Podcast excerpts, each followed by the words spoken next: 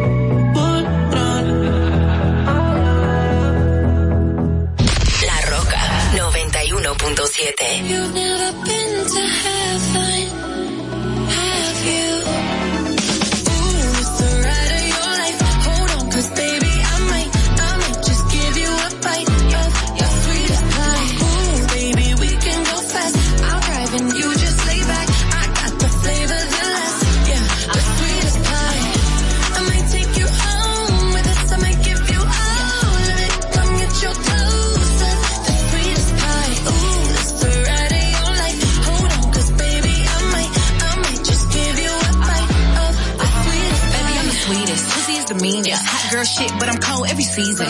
Got that pipe, let him bust it till it's leak. Yeah. Booty like a pillow, he could use it while he's sleeping. Look, don't be going through my phone cause that's the old me. Ain't the only one trying to be my one and only. Real big, moving slow, that body like codeine. He a player, but for making it, cutting the whole team. That body, looking nice. I got cake and I know he wanna slice. I wish a nigga would try to put me on ice. I ain't never had to chase dick in my life. I like that nasty, that freaky stuff. Live under my bed and keep up. That handsome girl to let him eat me up. Uh, uh, uh.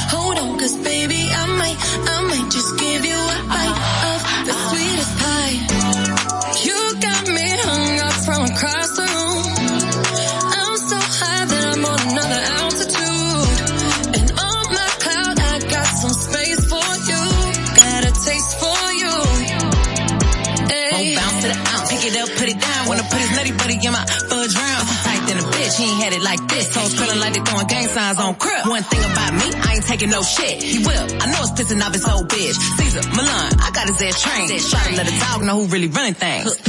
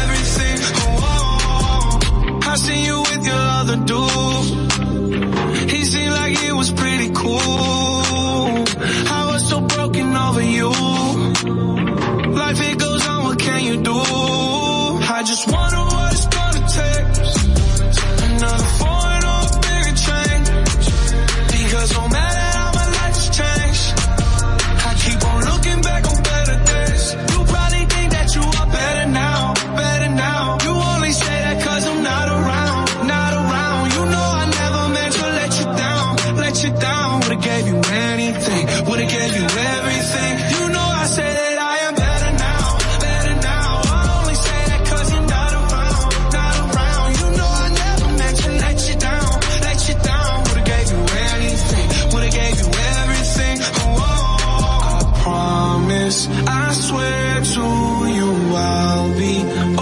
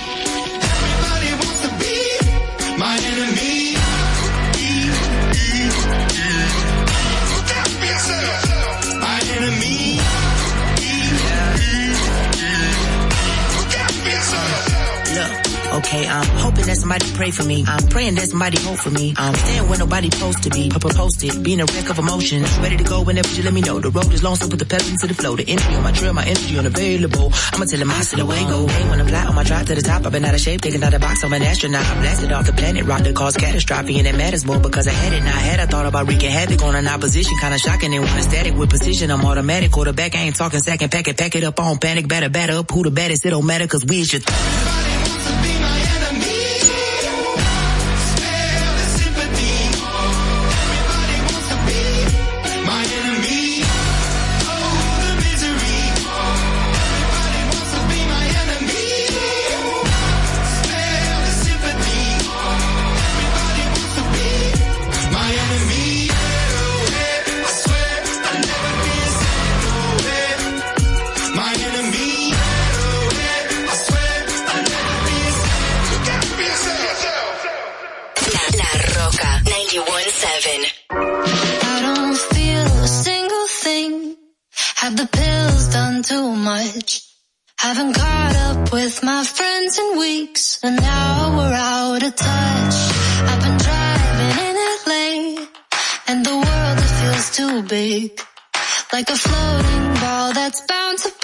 snap my psyche like a twig.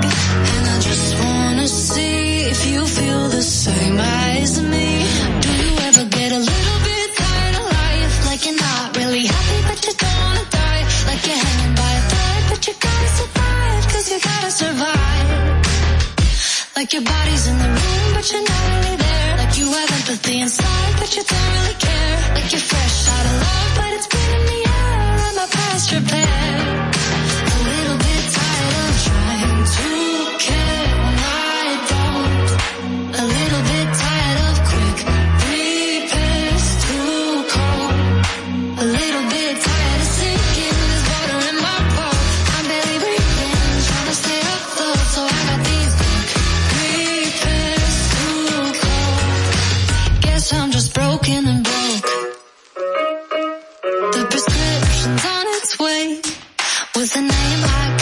And the dose I gotta take. Boy, I wish that I could count. Cause I just wanna see if this could make me happy. Do you ever get a little bit tired of life? Like you're not really happy, but you don't wanna die. Like you're hanging by a thread, but you gotta survive. Cause you gotta survive. Like your body's in the room, but you're not really there. Like you have empathy inside, but you don't really care.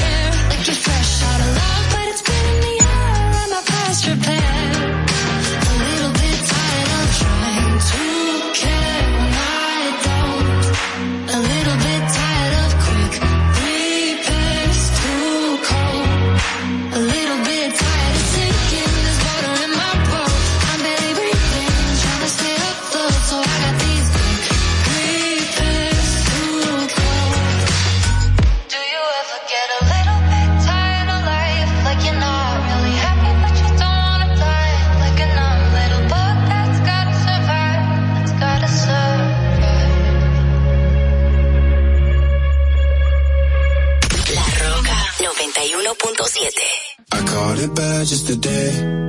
You hit me with a call to your place. Ain't been out in a while anyway. Was hoping I could catch you throwing smiles in my face. Romantic talking, you don't even have to try.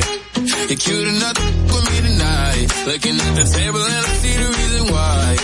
Baby, you live in the life, but baby, you ain't living right. Champagne and drinking with your friends. You live in the dark, boy, I cannot pretend. I'm not faced, sin. If you've been in your garden, you know that you can. Call me when you want, call me when you need. Call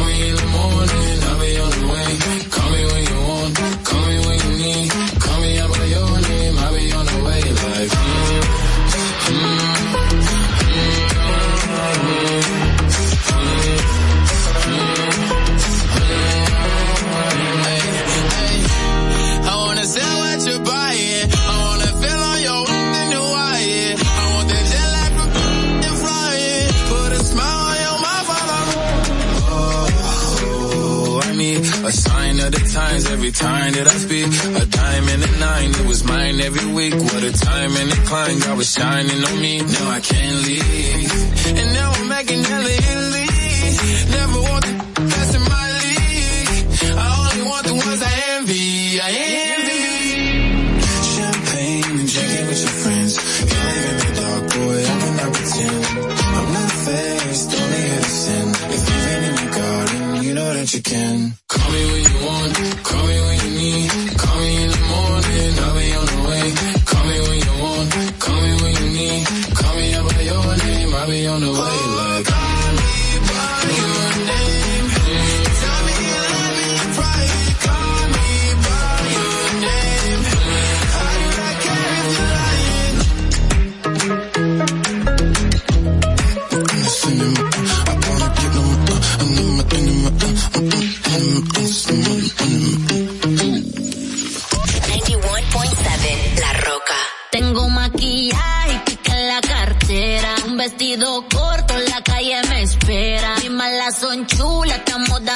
Se paraliza el club siempre que llega la nena. Tengo un flow calle, calle. Independiente no tengo que dar detalles. Tengo un flow calle, calle. Coge la orilla, ten cuidado que no te guayes. Se la pasan tirándome, tengo el DM full. Saben que soy de barrio, pero me sobra el glamour. Tenemos tigre en el norte y leona en el sur.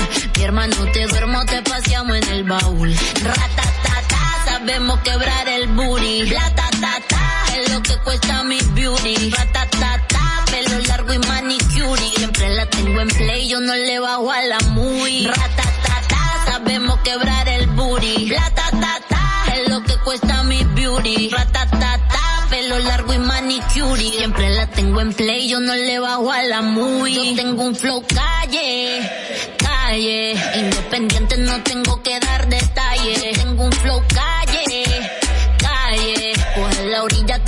que no te guayes. Yo tengo un flow calle, calle. Independiente no tengo que dar detalles. Tengo un flow calle, calle. Coge la orilla, ten cuidado que no te guayes. Dios bendiga la calle y el barrio donde crecimos. Las bocinas flotando, pero el party sigue fino.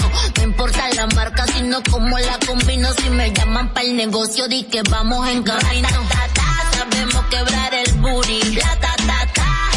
Cuesta mi beauty. Ratatata, pelo largo y manicure. Siempre la tengo en play, yo no le bajo a la movie. Ratatata, sabemos quebrar el booty. La ta ta ta, es lo que cuesta mi beauty. Ratatata, pelo largo y manicure. Siempre la tengo en play, yo no le bajo a la movie. Yo tengo un flow calle, calle. Independiente no tengo que dar detalles. Tengo un flow calle, calle. Coge la orilla, que no te guayes. Yo tengo un flow calle, calle. Independiente no tengo que dar detalles. Yo tengo un flow calle, calle. Coge la orilla, ten cuidado que no te guayes. La Roca 91.7. When I'm gone,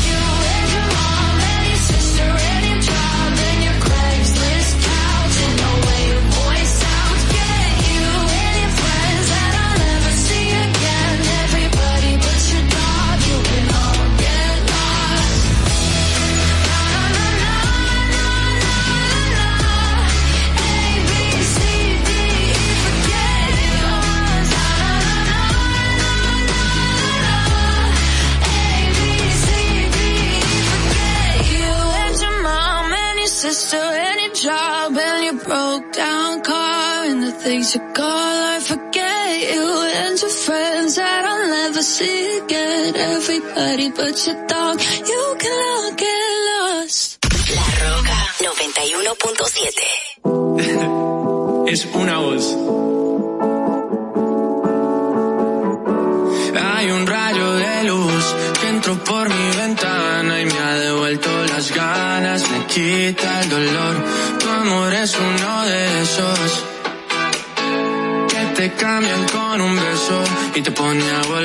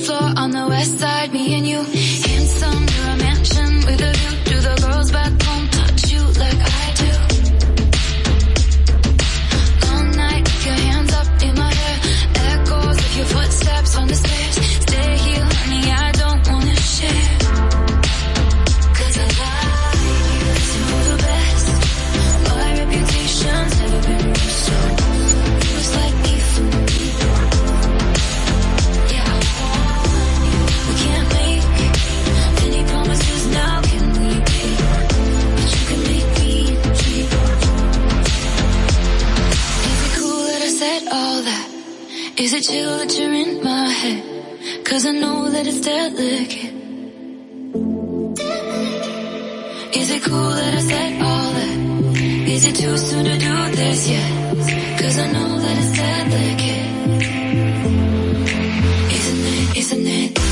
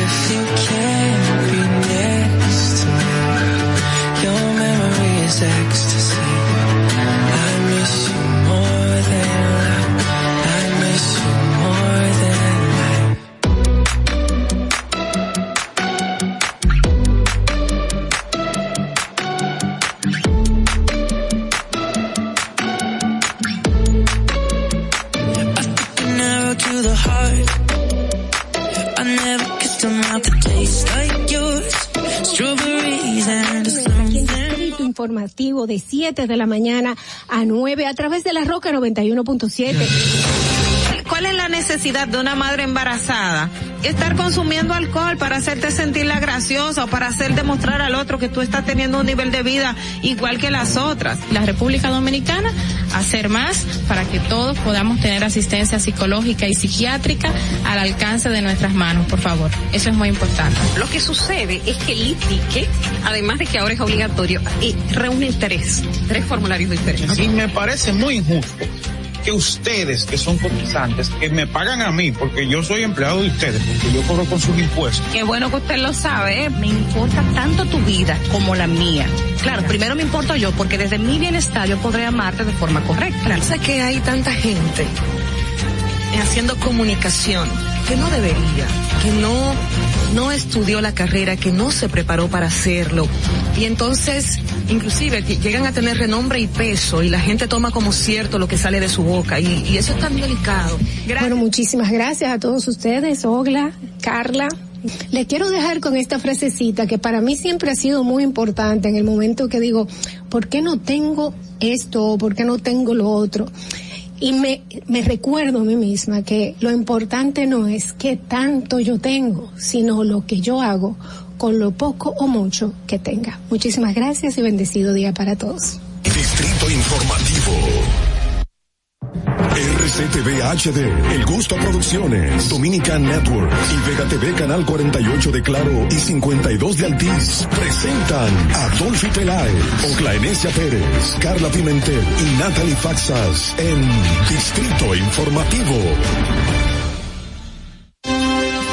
Señores, muy buenos días. Vamos arriba, levántense. Inicia Distrito Informativo. Qué bueno, qué bueno que nos acompañan en esta mañana de miércoles 30 de marzo del 2022. Vamos con una sonrisa bien amplia a subir esos ánimos y a informarnos. Le vamos a llevar todas las informaciones, los comentarios y debates importantes del día aquí. Te acompañamos en Distrito Informativo. Soy Dolphy Peláez y junto a mis compañeras Oglenesia Pérez, Carla Pimentel y también Natalie Faxas estaremos aquí para ustedes hasta las nueve de la mañana como todos los días de lunes a viernes a través de la Roca 91.7 FM. Recuerda que si vas en tu vehículo pues te acompañamos al norte hasta Villa Altagracia, si vas por el sur hasta San Cristóbal y en el este hasta San Pedro de Macorís. Además usted puede eh, vernos porque estamos en nuestro canal de YouTube en vivo eh, y se llama Distrito Informativo. Búsquelo, sintonícelo y puede irse informando con nosotros. Síganos en nuestras redes sociales. Distrito Informativo. Llámanos. Haz tu denuncia. Nuestra línea sin cargos es el 809-219-47. También puedes enviar tus notas de voz a nuestro WhatsApp 1-862-320-0075. Puedes vernos en televisión nacional a través de Vega TV, así como los canales 48 de Claro y 52 de Altiz. Además, para todo el mundo en la plataforma Dominican Network. Si no has bajado esta aplicación, ¿qué espera? Hazlo ahora mismo. Puedes descargarla en cualquier dispositivo inteligente. Escúchanos en Apple Podcast, Google Podcast, iHeartRadio y Spotify. Y nuestras informaciones ampliadas están en nuestro portal digital Distrito Informativo rd.com. Muy buenos días, todo el mundo contento que hoy es 30. Bueno, los que cobran los 30, tú sabes que hay algunos que se van el día 5 y el día 20, que es- y, el- No, y son pocos y hay 25, también, pero eso se queda siempre, 15 y 30. Y a la Sí. gente cuando va a un empleo y le dicen de que aquí pagamos los 5, uno dice que... Y mira, y, y- y mucho que le gusta a la gente cobrar dos veces al mes, aunque sea lo mismo que vaya a cobrar si cobra a final del mes, pero le gusta tener dinero. Eso es lo que la gente dice. A mí me gusta ver mi dinero y tener mi dinero, aunque yo sepa que lo voy a gastar eh, o, o- o lo voy a invertir en las deudas que tengo. Pero qué bueno y qué bueno que eh, sea 30 para los que cobren hoy 30 y sean todos bienvenidos a Distrito Informativo. Así mismo es. Ogla, ¿y cómo te ha ido hoy? Bien, bien, todo ready, vamos a decir así, para traer lo que a la gente le gusta y, y comentar las informaciones, señores, que les hablaba, así como cuando uno está en expectativa y les preguntaba si habían visto lo que ocurrió en México hace dos días en el aeropuerto de cua- cuando se evidencia que la gente está en un nivel de estrés que cualquier cosa, o sea, el ser humano, no- exacto, no, tú, tú no razonas, es que dices, no, no, eh, aquí hay riesgo y fue esto. La, Entonces, la valla que cayó en el, en el aeropuerto, exacto, y todo el mundo eh, eh, automáticamente empezó, entendió que estaba en un tiroteo, parece que el sonido se, se asemejaba a eso, señores, y fue, fue una cosa loca. La gente está alerta y más en esos países donde realmente la criminalidad se vive en el día a día, en las calles, en cualquier espacio. Eh, gracias a Dios, República Dominicana no vemos esa situación, pero los mexicanos están alerta porque eso es lo que viven a día a día. Así mismo. Es una situación de alerta en muchos lugares. Bueno, señores, vamos a, a ver qué pasó un día que, eh, como hoy, para que no se nos olvide, y luego regresamos con los titulares de las principales informaciones en Distrito Informativo. Para que no se te olvide, en el Distrito Informativo, Dominica Networks presenta Un día como hoy. Un día como hoy, 30 de marzo del 2009, es estrenado en el Teatro Nacional de Santo Domingo el documental cinematográfico titulado Bosch Presidente en la Frontera Nacional de René Fortunato. En septiembre del 2010, Fortunato publicaría el libro del mismo nombre, basado en el guion del documental. Un día como hoy fue la fecha elegida para conmemorar el Día Mundial del Trastorno Bipolar, debido a que es el natalicio de Vincent Van Gogh, este famosísimo pintor que fue póstumamente diagnosticado de padecer posiblemente este tipo de trastorno. Para que no se olvide, en Distrito Informativo te lo recordamos, un día como hoy. Distrito Informativo. Bien amigos, 7 y 6 de la mañana, muy buenos días. A continuación, las principales noticias en Distrito Informativo, el nuevo orden de la radio para hoy, día 30 de marzo, miércoles. En el 2022, la Dirección General de Contrataciones Públicas declaró la invalidez por falta de motivación de la licitación realizada por el Instituto Nacional de Bienestar Estudiantil, INAVIE, del proceso para adquisición de raciones alimenticias del almuerzo y su distribución en las escuelas durante la jornada extendida para el año escolar vigente 2021-2022. Bueno, hay que ver entonces esa, esa documentación que, que resalta, realmente no, no la he visto. En otra información, señores, el ministro de Trabajo, Luis Miguel de Camps, informó que continuando con la ejecución de las políticas de esta gestión de gobierno de dignificar la vida de los trabajadores sector por sector, someterán a consulta pública una resolución que formaliza el trabajo doméstico. Esta iniciativa busca mejorar las relaciones laborales a través de un contrato, así como fijar el tiempo de jornada laboral laboral, salarios, vacaciones y la protección a través del sistema dominicano de seguridad social a los trabajadores de ese sector históricamente olvidado, según señala. Y qué bueno, porque las cifras de trabajadoras domésticas oscilan por más de doscientos mil y pico de personas. O sea, eso es lo que están formalmente registrados, porque esa es otra. Muchísimos, eh, no, las autoridades no conocen que están haciendo este tipo de trabajo y es súper importante de que todos esos derechos laborales, como cualquier empleado, le sean respetadas a esa persona. Yo he visto casos que no, no tienen descanso en el día a día. Si una persona llega de noche hay que atenderla. Sin embargo, la señora ha 24/7. trabajado toda la tarde, toda la mañana. Entonces, ¿cuál es el horario de descanso de esas personas? Y es bueno que lo tengan ahí registrados y se les respete. Mira, eh, me parece también interesante, pero es un aspecto que el ministerio debe tomar mucho en cuenta también a la hora, además del tema de los derechos de las trabajadoras, que es muy válido y, y que se les respete todo esto, pero también cómo se va a regular este este mercado que si bien eh, asumo que entraría dentro del no clasificado para el tema salarial, cómo estaría, cómo se va a dividir esa parte, por ejemplo, del tema de, de los impuestos a pagar, porque también eh, usted se puede encontrar casos que hay familias en los, em, en comunidades muy pobres donde el, el que dicen que tienen poder adquisitivo mayor no, no es que gane tanto dinero, pero tiene alguien que le ayude en la casa sin embargo no no pro- probablemente no genere la cantidad de recursos para pagar una tasa establecida si se establece u- una tarifa. O sea que son muchos elementos pero creo que sí hemos estado dando un paso de avance porque el tema de las trabajadoras domésticas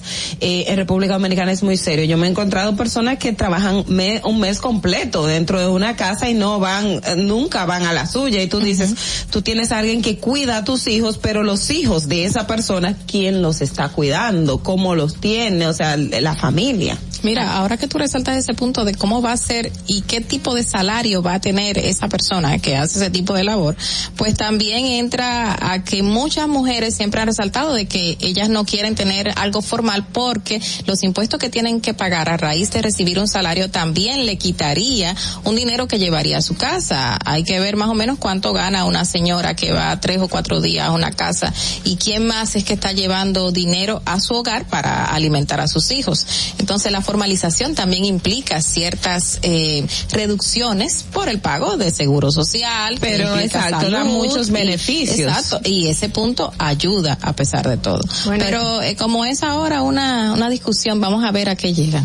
Bueno, a- aquí estoy hablando con mi querido primo Luis Miguel de Camps para comprometerlo para que venga hablar de este programa porque es algo que yo creo que es a todo el mundo que le va a interesar a ver cómo puede ser formalizado y cómo también nosotros, porque como es una consulta pública, podemos colaborar para dar ideas para que en realidad eh, este beneficio llegue a todas las, las personas que trabajan en las casas sin que sea una amenaza para que eh, pierdan su trabajo porque la persona no pueda tener eh, los fondos suficientes para darle ese trabajo que ellas hacen. Exacto. Es interesante. Ya está comprometido entonces. Eh, no está comprometido. estamos en el intento. Ya, ya, ya, sí. Hablamos, vamos, vamos a coordinar esa, esa visita ahora. Ok, señores, y en otro orden, este miércoles los maestros se concentrarán en todas las regionales del Ministerio de Educación pidiendo el cumplimiento de un aumento salarial en un 25%. La instalación del tribunal de la, la instalación del tribunal de la carrera docente y mejoras a las, a la ARS SEMA, entre otras demandas como la asignación de más incentivos, una evaluación de desempeño en jubilados y pensionados el, competi el completivo de tanda y el pago de licencia. Es decir, la Asociación Dominicana de Profesores está ya dando más detalles de en qué consiste la demanda que están haciendo y esto del tribunal de la carrera docente es un es un tema interesante. La gente no no le ha nunca se ha explotado tanto, pero es es es una es un instrumento que eh, de hecho, según me explicaba la propia ADP, al Ministerio de Educación eh, no le conviene porque tradicionalmente esto el tema del magisterio es un capital político y cuando tienes un tribunal docente, en el caso de, de los maestros, cualquier situación que tenga que ver con el docente, entonces se va a dirimir en ese tribunal, no directamente el ministerio de manera administrativa. O sea que me parece va a desconcentrar algunos casos. Quitaría poder al ministerio, al MINER en cuanto al aspecto de la sanción, al el aspecto de investigación y todo lo que tenga que ver con, con el docente. Mira, qué bueno que, que se resalten todas las reivindicaciones que están solicitando los maestros, que se sigan resaltando porque todo se ha enfocado en un 25% del aumento salarial. Pero hay muchísimas cosas tras estas eh, manifestaciones que ya se han hecho en San Juan, en Santiago, en distintas partes del país y que ahora se van a concentrar directamente en las regionales para hacer aún más grande eh, la cantidad de personas que se van a presentar allí. Y ojalá que esto llegue realmente al traste, algo positivo para todos. Buenos días, Natalie. Hola, buenos días, chicas. buenos días, buenos días. Miren, a propósito de la operación 13, que es la investigación que lleva a cabo el Ministerio Público en torno al fraude eh, con, a una serie de loterías, pues hay que decir que fue a través de una grabación extraída del disco duro de la computadora del acusado Carlos Manuel, Manuel Berigüete Pérez, mediante un análisis forense fue que varios, se identificó que varios de los imputados planificaban un sorteo especial. Los implicados no solo ensayaron y simularon el sorteo tal y como el Ministerio Público lo señala, sino que también en la acusación de la Operación 13 por criminalidad organizada revelan que su intento por engañar la suerte de los jugadores a todo un sistema quedó grabado, señores, en un audio que ahora está utilizando el Ministerio Público como parte de las pruebas que va a presentar en este caso. No, y recordamos que también salieron a relucir los eh, las entrevistas que se le hicieron tanto a la joven involucrada como a otros de los involucrados en este caso, donde señalan las veces que se reunieron, en la casa de quién se reunieron y cómo hicieron hasta para llevarla a ella. Por ejemplo, a ella la esperaban en un lugar, la montaban en un vehículo y se dirigían a, a la vivienda de la persona en cuestión y allí ensayaban cómo tenía que llevar el el globo, cómo tenía que sacarlo, una serie de cosas que uno uno se pone a decir, ¿eso es película o qué? Pero es realidad. Y esas son una de también de las de las pruebas que mostró el Ministerio Público en su momento. Así es. Bueno, Señores, también, eh, porque Dolphy sigue comprometiendo a nuestro... ya, ya, ya, está, ya, está, ya, está comprometiendo. Pero también quería compartirles esta otra información y es que ayer el, la jueza del cuarto juzgado de la instrucción del Distrito Nacional otorgó una prórroga de tres meses al Ministerio Público y eh, para continuar la investigación en el caso Medusa y también mantuvo la prisión preventiva al ex procurador general de la República, Yananay Rodríguez, y los otros imputados que también tienen este tipo de medida de coerción, así como aquellos que tienen impedimento de salida eh, del país y presentación periódica ante el Ministerio Público.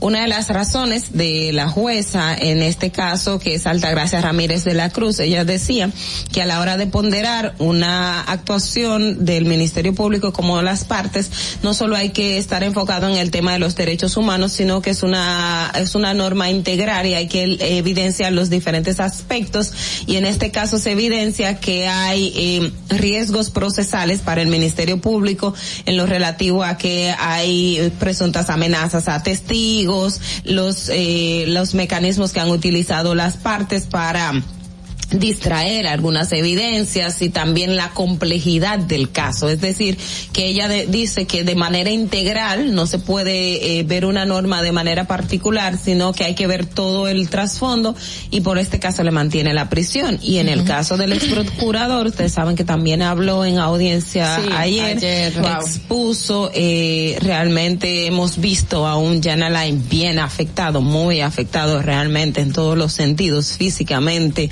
emocionalmente, eh, fue muy evidente y él planteaba, él decía que él no tiene de hecho culpa de algunas cosas que el Ministerio Público le está, le está imputando, que no es él y que de hecho en el tema de la construcción de las cárceles, que es la principal eh, imputación, él construyó porque el Ministerio Público estaba llamado a construir cárceles, o sea que no es una decisión suya y algunos otros elementos que ya ustedes también dirán. Sí, él, eh, entre, sí, ayer tarde noche, pues algunas, bueno, los periódicos pues hicieron eco de estas declaraciones de Jean Alain en el que decían, entre otras cosas, que no es justicia y es un poco, sac- estoy sacando un poquito algunos de los Ajá. fragmentos de lo que, de las palabras que utilizó, no es justicia, es venganza y de la única culpa que él tiene, o sea, a mí lo único, de lo único que yo tengo culpa es de, de, bueno, pues tratar de mejorar el sistema carcelario a través de la construcción de cárceles y entre las preguntas que se hacía es cómo es que yo estoy aquí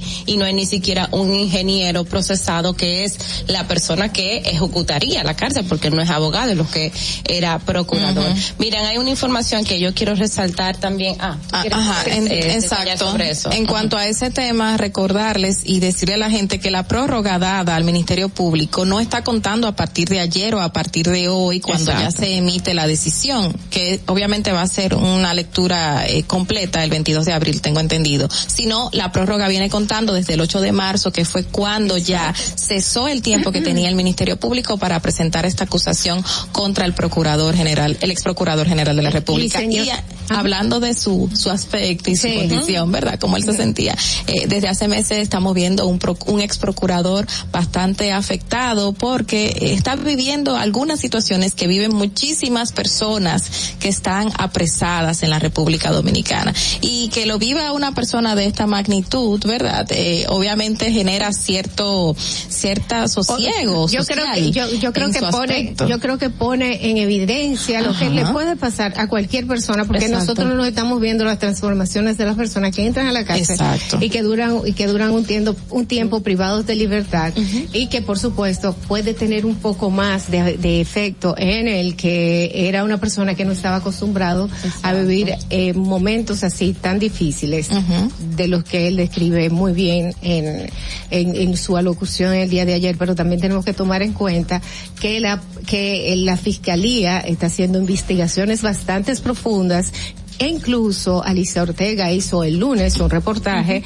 a donde pone en evidencia muchísimas otras imputaciones que podrían sumarse a este caso. O sea que en, la, en realidad el Ministerio Público tiene las manos muy llenas de muchos delitos eh, que pudo haber sido alegadamente pues eh, hechos por este imputado que fue ex procurador de, Re- de la República Dominicana y que tiene mucha influencia en- aún en, dentro del mismo Ministerio Público. Así es. Mira, hay dos informaciones que quiero resaltar. Lo primero, lo que pasó ayer en la ruta, en la nueva La ruta, en la Charles Ujú. de Gaulle, que eh, pues el presidente Luis Abinader inauguró una, una nueva ruta con, con, con vehículos pues sumamente modernos, un poco para, en la línea de tratar de ir modernizando lo que es el transporte público en, en, en Santo Domingo. Pues resulta que cinco vehículos fueron impactados, o sea, em, le, le- literalmente le tiraron piedras, rompieron vidrios, Cristales, eh, eh, eh, exactamente, eh, rompieron los, los cristales de adelante, cristales de atrás, eh, varios videos salieron a, a relucir en el día de ayer y ustedes saben que esto tiene como trasfondo el hecho de que hay un grupo que fue beneficiado para la ruta, para estos nuevos, para manejar estos nuevos vehículos y hay otro grupo que se quedó fuera. Entonces, eh, primero, el grupo que fue, mm, bueno, pues que asumió esta, esta, esta nueva responsabilidad, ¿verdad? Es del consorcio Mochotran, eh, Alfredo Paulino alias Cambita. Cambita, Entonces hay otro grupo que es de Fenatrado, que, Juan que lo, Juan Uvieres. Entonces ahora, después de estas acciones, pues uno y otro se están acusando de esta situación. Yo sí lamento, señores, que en, en pro de ir mejorando lo que es el sistema de transporte eh, público a nivel nacional, que es algo urgente en esta capital, pues se sigan, suce- pues sucedan cosas como esta. Las declaraciones Y de yo creo que de Uvieres. hecho, y perdón, eh, em, Dolphy. Dolphy, yo creo que esto es precisamente, ay, tan linda. Como con la idea que iba a Sí, decir. adelante.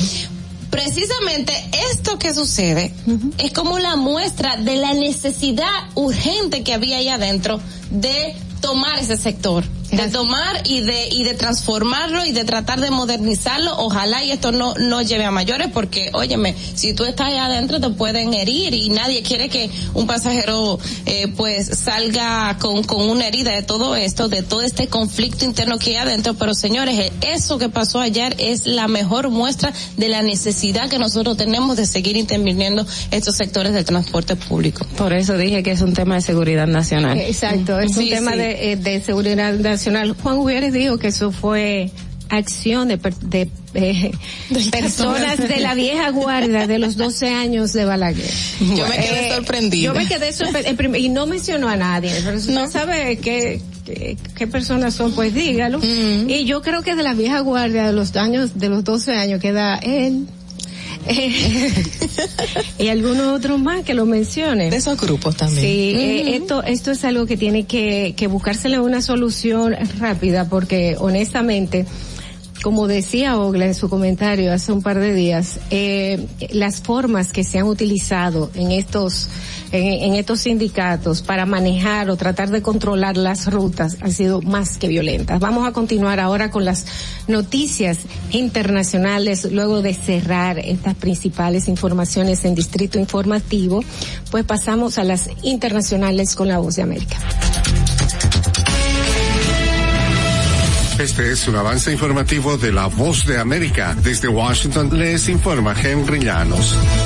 Al tiempo que varios países expulsan diplomáticos rusos en Turquía, avanza el diálogo que contempla remoción de tropas rusas de Ucrania y la neutralidad del país invadido. Nos informa Laura Sepúlveda. Con un panorama de futuros diálogos de paz, concluyó el encuentro entre las delegaciones de Rusia y Ucrania, que por dos semanas no se habían sentado a la mesa. Las conversaciones tuvieron lugar en Turquía, un país que se ha mantenido neutral ante las naciones involucradas. La parte rusa ha recibido este acuerdo donde se indican claramente los medios para poner fin a la guerra, para estudiarlo y sugerir sus contrapropuestas. Propuesta que la delegación rusa parece estar contemplando para avanzar en pro de resoluciones a este conflicto que ya completó un mes. Laura Sepúlveda, Voz de América. En un fallo relacionado con una investigación del Congreso sobre el asalto al Capitolio de Estados Unidos, un juez federal concluyó que el expresidente Donald Trump cometió dos delitos federales como parte de una campaña por anular la victoria de Joe Biden. El fallo de David Carter, juez del Tribunal de Distrito de Estados Unidos, se refería a un intento del abogado John Eastman, asesor del expresidente, de afirmar que ciertos documentos buscados por el Comité Selecto de la Cámara de Representantes para investigar el ataque al Capitolio están protegidos por el privilegio ejecutivo y el comité no tiene derecho a ellos.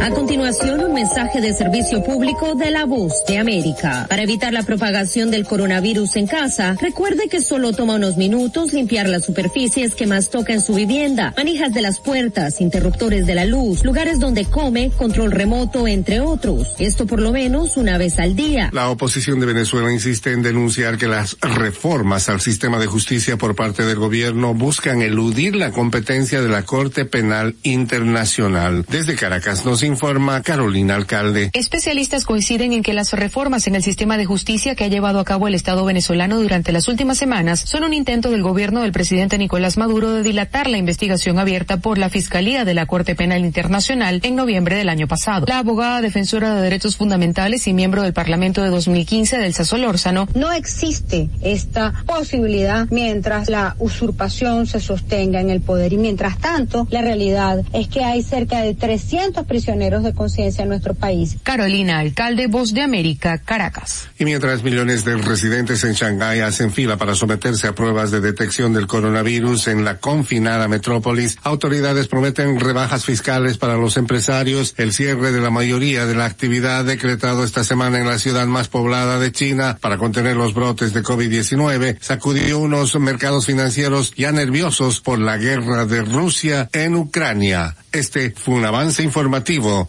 de la Voz de América. Atentos, no te muevas de ahí. El breve más contenido en tu distrito informativo. Para una madre es bien difícil eh, querer que su hijo empiece un tratamiento y que no lo pueda hacer porque no tiene los recursos. Cuando un niño con anemia falciforme llega a una emergencia, no puede esperar. Un día fui a visitar a un niño al hospital, pero entró una madre desesperada y ya cuando su hijo llegó, pues murió inmediatamente. De ahí nace apadríname por 500 pesos. Mensualmente durante siete meses hemos recibido 150 porciones de alimentos. Recibimos el apoyo del Plan Social, también de Promesa Cali. Hemos tenido un cambio excelente y hay mucha gente detrás orando porque esto salga bien. Gobierno de la República Dominicana. Si deseas tener acceso a todo lo que pasa en República Dominicana, debes obtener Dominican Networks. Es el primer sistema de cable dominicano para los dominicanos en el exterior. Aquí podrás disfrutar de todos los canales de televisión de República Dominicana, noticias, deportes, música, farándula y entretenimiento 24/7. Solo debes descargar nuestra aplicación en Roku, Amazon y Apple TV. E inmediatamente vas a disfrutar de todo el contenido de República Dominicana. Dominican Networks.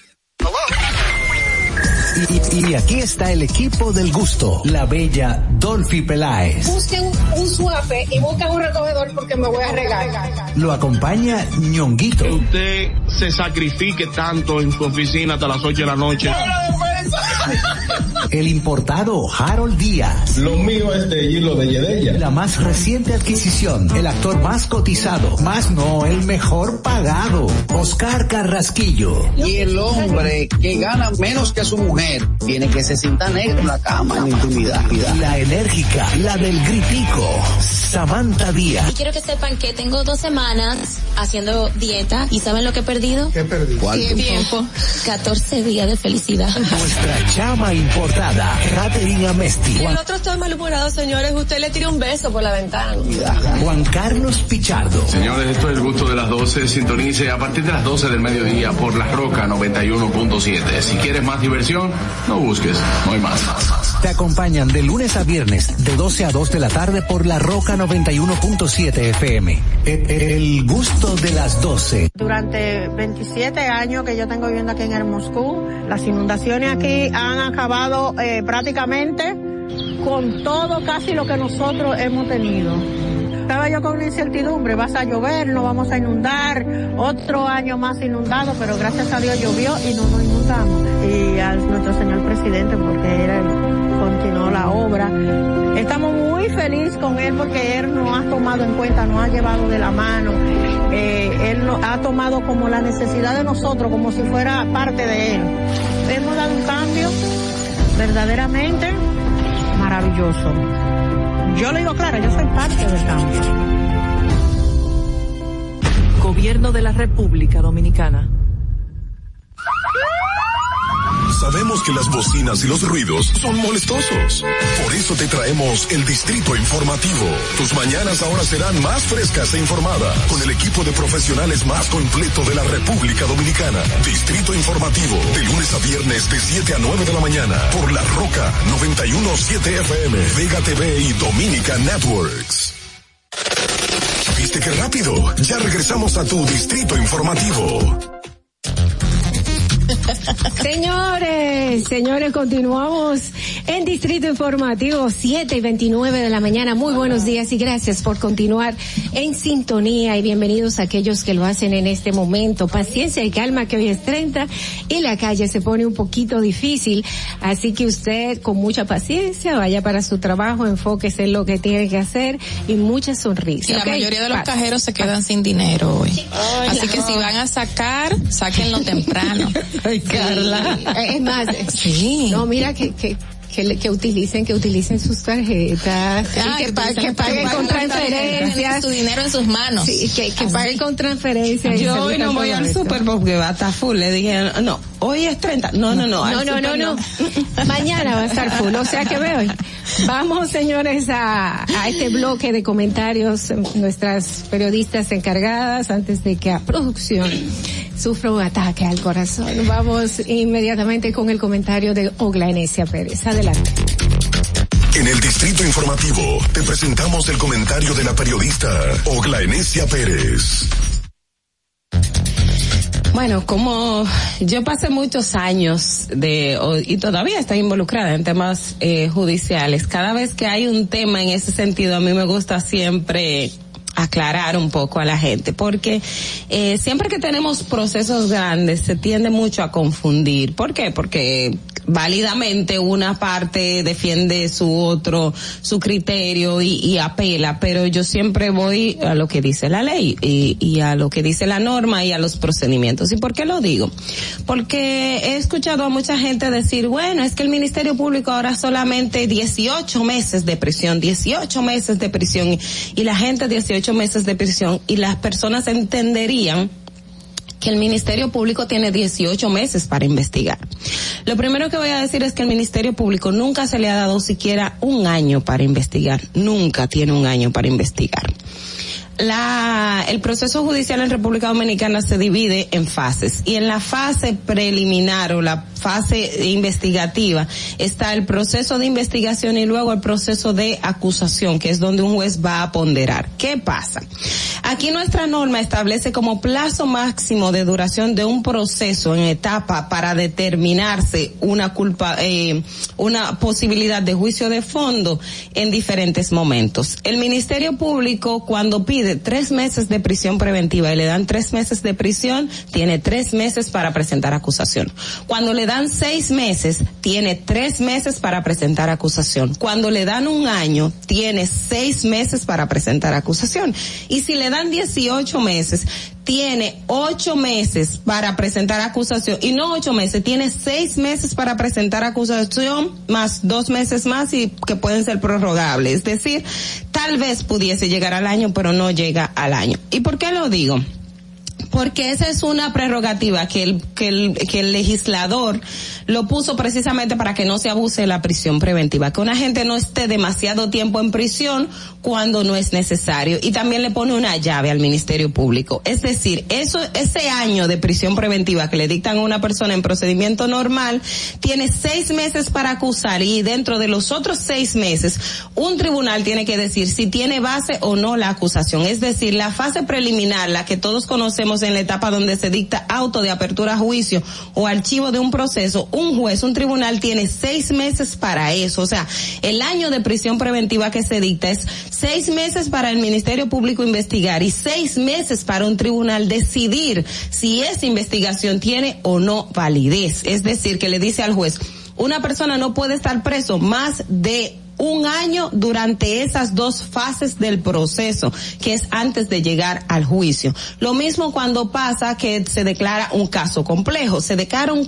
caso complejo, que eso está en el artículo 370 del Código Procesal Penal, los plazos se duplican. Entonces, ¿qué pasa? Y aún se duplicasen, si en término normal el Ministerio Público tiene 12 meses y el tribunal para decidir sobre un caso, cuando se duplica el plazo, el plazo no llega, no llega a dos años. No, el juez le dice, el plazo se duplica, pero el máximo que puede durar en prisión una persona son 18 meses. 18 meses. Es decir, un, eh, un año, Un año y seis meses. Un año y seis meses. Es decir, el legislador nunca va en contra del imputado porque es una garantía, salvo, y ahí hay algunos casos que el que los jueces y la Suprema tuvieron que decidir al respecto porque muchos imputados antes cuando sabían que no podían pasar más del año de prisión, incidentaban los procesos, incidentaban los procesos y cuando llegaba ese año decían, mire, yo tengo un año en prisión y no me han dictado siquiera un auto de apertura a juicio, un auto de archivo, pues entonces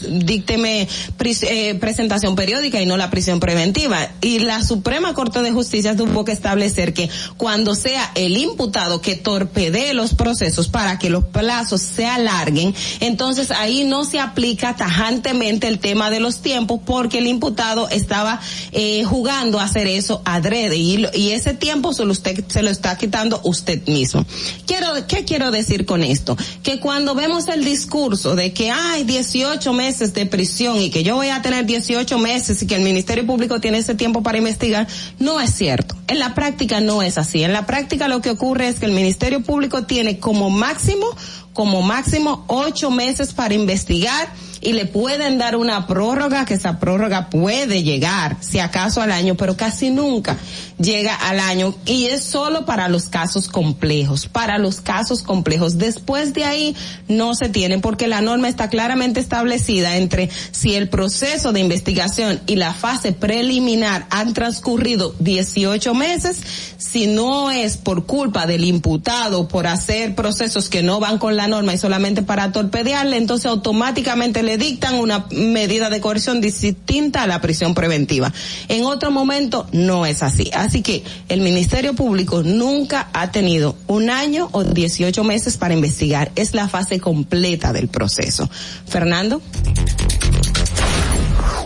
Distrito Informativo.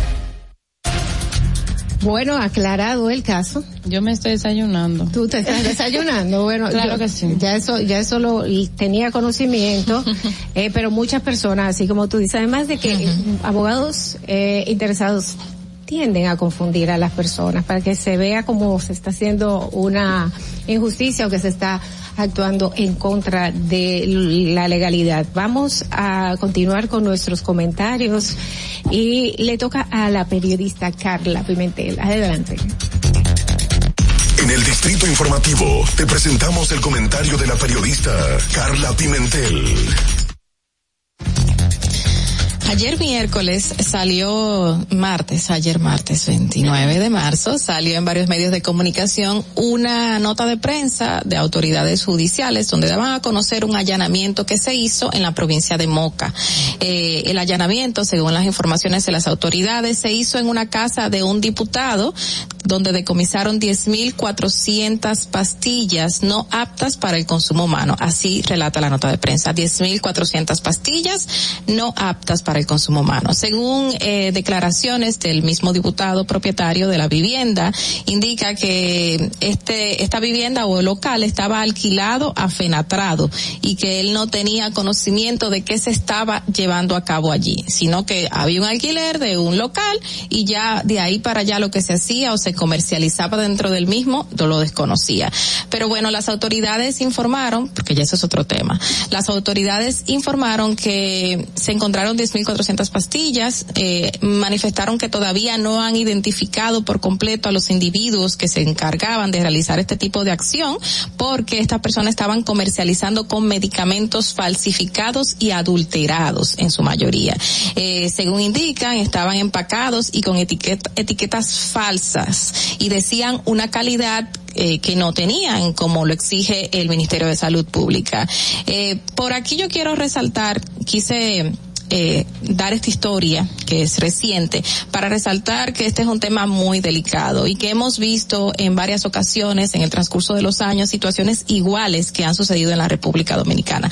Decomisos grandísimos de medicamentos en ciertos lugares donde se están falsificando y comercializando el mismo, se están adulterando y se están vendiendo a la población, a la población que tiene diabetes, que consume cierto medicamento, a la población que tiene hipertensión, que tiene cualquier tipo de enfermedad que tiene que llevar a cabo una medicación constante y que lamentablemente está comprando este medicamento falsificado, adulterado, como sea, que no le está haciendo nada a esa enfermedad que tiene y que esto puede eh, tener una consecuencia del fallecimiento de esa persona que está adquiriendo ese medicamento. Y hemos visto muchísimos casos y las mismas autoridades han sacado información de que el 10% de los medicamentos autoridades de salud mencionaron en el año 2017 y al parecer en el 2021 2021 todavía se ratifica. El 10% de los medicamentos que se comercializan en la República Dominicana de alguna manera son falsificados, adulterados o mal etiquetados o también mal eh, manejados, que otro, otra consecuencia negativa que le puede traer a la población es, es este, este hecho del mal manejo de los medicamentos. El 2021, en el año pasado, a mediados, en junio, la Unión de Farmacias eh, manifestó que dentro de este 10% hay una gran cantidad de medicamentos que se venden, se venden sin ningún tipo de receta médica que son falsificados y señalaba unos cuantos, se los voy a leer. Está el ibuprofeno, la Pomstal, la Evital, el diclofenac, Enantium, estimulantes sexuales varios, eh, amoxicilina y otros medicamentos contra la epilepsia. Asimismo lo resaltó la Unión de Farmacia el año pasado, denunciando de que lamentablemente estos medicamentos de venta libre están siendo falsificados. Y no solo se están vendiendo en la farmacia, se están vendiendo en colmados donde encontramos cualquier pastilla para el dolor, se están vendiendo en ventorrillos, se están vendiendo en cualquier local donde vendan cualquier tipo de alimentos, también se están vendiendo estos medicamentos. Y obviamente estos medicamentos en su mayoría están eh, adulterados o están falsificados, con etiquetas supuestamente con calidad que no tienen. Esto es algo delicado que hay que prestarle más atención. Recordamos el caso eh, eh, rápidamente recordamos el caso del ex regidor de reformista José del Carmen Cruz que también fue eh, apresado y se llevó todo un proceso en su contra por falsificación. Y él mismo lo había resaltado esa falsificación de los medicamentos. Se llegó a un acuerdo desde la fiscalía donde se le redujo la cantidad de tiempo que iba a durar en prisión y se le impidió por 10 años me imagino que ya se están cumpliendo de que haga cualquier tipo de negocios en el área de salud y según las autoridades, también dentro de lo positivo, se encontraba que el 50% de los bienes de este imputado fueron recuperados por el Estado. Pero eso es un punto de que se llega a un acuerdo con esa persona, con todos, no deberían llegar a es más, con nadie deberían llegar a un acuerdo, porque están obviamente asesinando así literalmente, asesinando a una población vulnerable que cree en esos, en esas personas que están fabricando esos medicamentos y los están comprando para poder seguir su tratamiento, pero le están haciendo un daño a la población haciéndose rico con el dinero y con nuestra salud. Fernando, vamos contigo. Distrito Informativo. Bueno, eh, eso es algo que lleva una investigación un poquito más a fondo, porque tanto como el diputado dijo que tenía esto arrendado pues a Fenatrano. Afenatrado. Afenatrado, exacto. Eh, pues ellos, ellos decían, espérense, a nosotros vinieron a decir, nosotros no tenemos nada que ver con esto, es algo que hay que investigar para que llevar, para llevar a las personas que en realidad son responsables a a, a, la justicia. La verdad es que aquí hay, aquí hay un maco bastante fuerte. Hay que, hay que buscarlo y encontrarlo y dar con el fondo de todo esto. Señores, vamos a continuar con los comentarios. Es el turno de la periodista Natalie Faxas. En Distrito Informativo te presentamos el comentario de la periodista Natalie Faxas. Mira, Carla, cuando tú mencionaste la, la pastilla de Vital, hubo alguien que se puso la mano en la cabeza. Miren, señores, quiero hablar de algo muy serio. No era lo que tenía en agenda, o sea, dar este comentario, lo voy un poco a improvisar, pero creo que se hace necesario. En Sánchez Ramírez, en el día de ayer, pues los medios hicieron eco de una noticia trágica, triste, de esas que te rompen el alma. Y es, eh, fue la muerte de dos niños que murieron a machetazos, dos niños de 11 meses, un niño fue herido, de un niño de tres meses fue herido también por un machetazo y también el padre de los niños fue resultó herido y está recibiendo atenciones médicas. Eh, ayer cuando primero eh, este tipo de noticias a mí ni siquiera me gusta consumirlas mucho, pero cuando esta entre anoche y esta mañana sigo yo indagando un poco más sobre este caso. Eh, se trata de José Hernández Sánchez. Eh, los medios ayer se hicieron eco, incluso hay videos que muestran a este señor apresado, que lo muestran eh, como mm, le hacen los medios de comunicación le hacen preguntas y le pregunta que, entre las por qué hizo eso y lo que dice es y, y Y yo, y eh, en verdad que, que a uno como que se emociona decir estas cosas. Me estaban robando los chivos y tenían a mi familia en zozobra. Esa fue la explicación que dio este señor. Y obviamente con esta cara que está un poco ido, eh, eh, pues, pues ya lo, lo, lo que lo que más hay que lamentarse sobre estos niños. Entonces ahí incluso mi compañera Carla eh, mencionó eh, esta mañana cuando estábamos hablando fuera del aire de que el, de que incluso hay video de, del incidente de, de, de estos niños de cuando de que, que se ven estos estos niños ya en esas condiciones en que quedaron, cosa que yo no, no, no sé, no, no puedo ver. Pero lo peor de todos estos señores, y por eso es que decidí hablar un poco más de este tema, esto ocurrió en la provincia Sánchez Ramírez, dice en la comunidad Batero en Cevicos, en la provincia Sánchez Ramírez. Es que dice que hay una certificación emitida por la Dirección General de Servicios Penitenciarios y Correccionales de Cotuí que dice que este señor fue condenado desde el 4 de noviembre del 2009 a 16 de febrero del 2022 por homicidio. Es decir, este señor tenía 43 días de haber salido de la cárcel por una condena de homicidio. Esta información la tiene y le doy el crédito a Diario Libre porque fue el, periódico que, que donde vi esto esta mañana. O sea, este señor José Hernández Sánchez salió de prisión hace 43 días, señores, por homicidio de Cotuí. Tenía 15 años por homicidio en una cárcel de Cotuí y miren lo que sucede. Cuando uno ve este tipo de información, primero es como una indignación que le cae a uno inexplicable, muy profunda, pero sobre todo es que es que surgen demasiadas preguntas.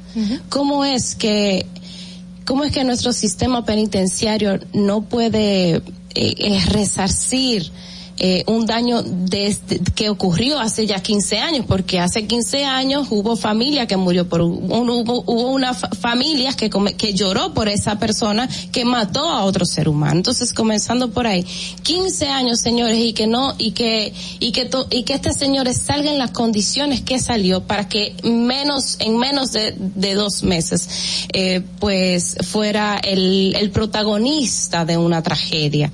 Entonces yo no sé si es que aquí siempre se ha hablado de, de que las cárceles los presos salen peor de cómo salieron, siempre se ha dicho eso, pero con ejemplos, y yo sé y, me consta también que hay muchos programas que nosotros hemos mejorado mucho en ese sentido, porque hay muchos programas eh, de, de asistencia que, de- que tratan de, sobre todo de darle una vida digna a, a los, a los reclusos. Y también hemos hablado de eso, porque también los reclusos son seres humanos, señores, pero yo creo que quizás hace falta un poquito más de vigilancia, saber las condiciones, porque esto, esto que yo estoy hablando no se trata de quizás darle, haberle dado a esta persona o- otra oportunidad, no, se trata de que esto es un asunto de que hay algo psiquiátrico ahí adentro que se tuvo que haber revisado para que esta persona pudiera salir en libertad. Y yo creo que eso es quizás, son de las cosas que hacen falta. De que nosotros en nuestro sistema, además de garantizarle una vida digna a todos los presos, porque todos se lo merecen, porque son, no, no quitan su condición de seres humanos, pero también que se verifiquen cuáles son las condiciones en las que estas personas, estas personas vuelven a salir a la calle a tratar de tener una vida no- normal. Porque miren, qué difícil es que hace 45 días pasara eh, este señor saliera de la cárcel para terminar eh, protagonizando una tragedia de tal magnitud con machete en mano haber eh, dado muerte a dos niños de 11 meses. Fernando. Distrito Informativo. Bueno, señores, siete y 49 de la mañana en Distrito Informativo. Vamos a continuar con el programa. Eh, vamos a ver cómo está el tránsito a esta hora en Santo Domingo, ya usted que va en la calle para que lo vea y luego de publicidad regresamos con nuestro invitado especial porque vamos a ver qué es lo que trae César y por supuesto dársela a César lo que es de César. Para que llegues a tiempo y no te compliques con el clima, te traemos en el Distrito Informativo el tráfico y el tiempo. Y así se encuentra el tráfico y el tiempo a esta hora de la mañana en Santo Domingo.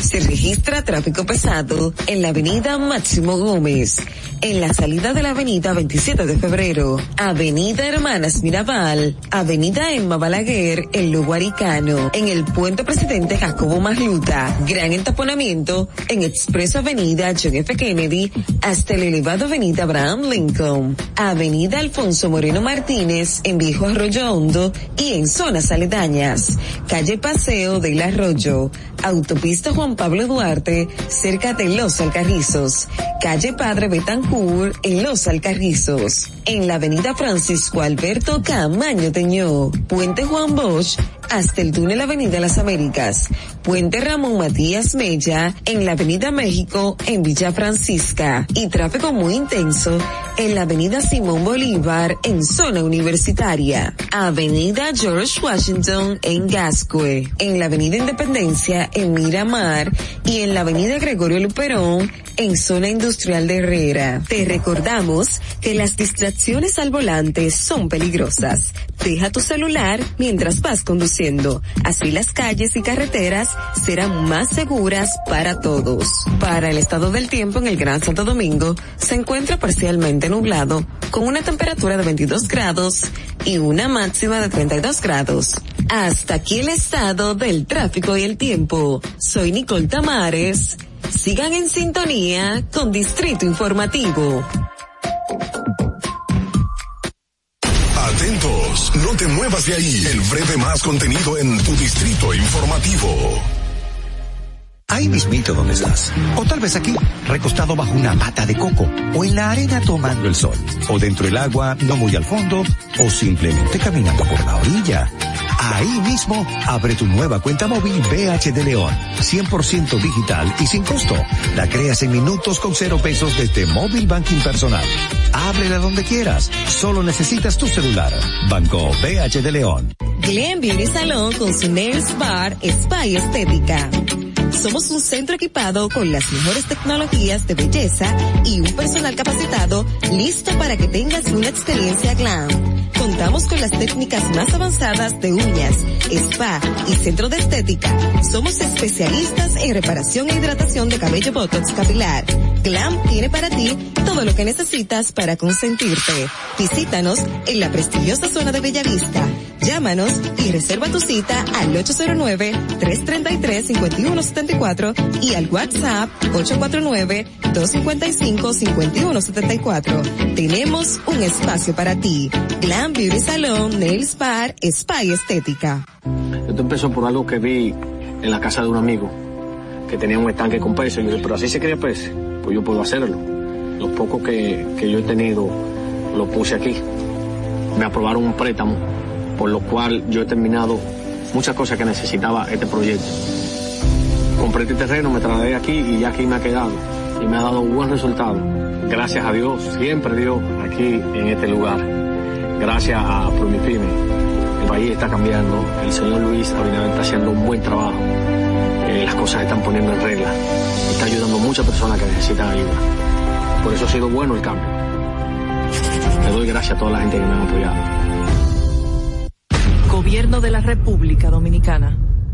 Síguenos en nuestra cuenta de Instagram para mantenerte informado de todo lo que sucede en el programa. Arroba Distrito Informativo. Si deseas tener acceso a todo lo que pasa en República Dominicana, debes obtener Dominican Networks. Es el primer sistema de cable dominicano para los dominicanos en el exterior. Aquí podrás disfrutar de todos los canales de televisión de República Dominicana, noticias, deportes, música, farándula y entretenimiento 24/7. Solo debes descargar nuestra aplicación en Roku, Amazon y Apple TV. E inmediatamente vas a disfrutar de todo el contenido de República Dominicana. Dominican Networks. Estamos en YouTube. Disfruta de nuestro contenido. Suscríbete, dale like y comenta. Distrito Informativo. Y, y aquí está el equipo del gusto, la bella Dolphy Peláez. Busquen un, un suape y busquen un recogedor porque me voy a regar. Lo acompaña ñonguito. Que usted se sacrifique tanto en su oficina hasta las 8 de la noche. El importado Harold Díaz. Lo mío es de hilo de Yedella. La más reciente adquisición. El actor más cotizado. Más no, el mejor pagado. Oscar Carrasquillo. Y el hombre que gana menos que su mujer tiene que se sienta negro en la cama, en la intimidad. La enérgica, la del gritico. Samantha Díaz. Y quiero que sepan que tengo dos semanas haciendo dieta y ¿saben lo que he perdido? ¿Qué perdí? ¿Qué tiempo? 14 días de felicidad. Nuestra chama importada, Katherine Amesti. Y el otro está malhumorado, señores. Usted le tira un beso por la ventana. Juan Carlos Pichardo. Señores, esto es el gusto de las 12. Sintonice a partir de las 12 del mediodía por La Roca 91.7. Si quieres más diversión, no busques, no hay más. Te acompañan de lunes a viernes, de 12 a 2 de la tarde por La Roca 91.7 FM. El, el gusto de las 12. El turismo no estaba entrando aquí a Samaná. Era muy mínimo. La pandemia y la situación del peaje fueron dos cosas difíciles. El peaje sombra, le han quitado los precios, está entrando más turismo aquí a Samaná, más personalidades, no solamente yo, sino todo Samaná, todas las comunidades como las galeras, la terrena, todo el sector turístico, estamos dando gracias a Dios.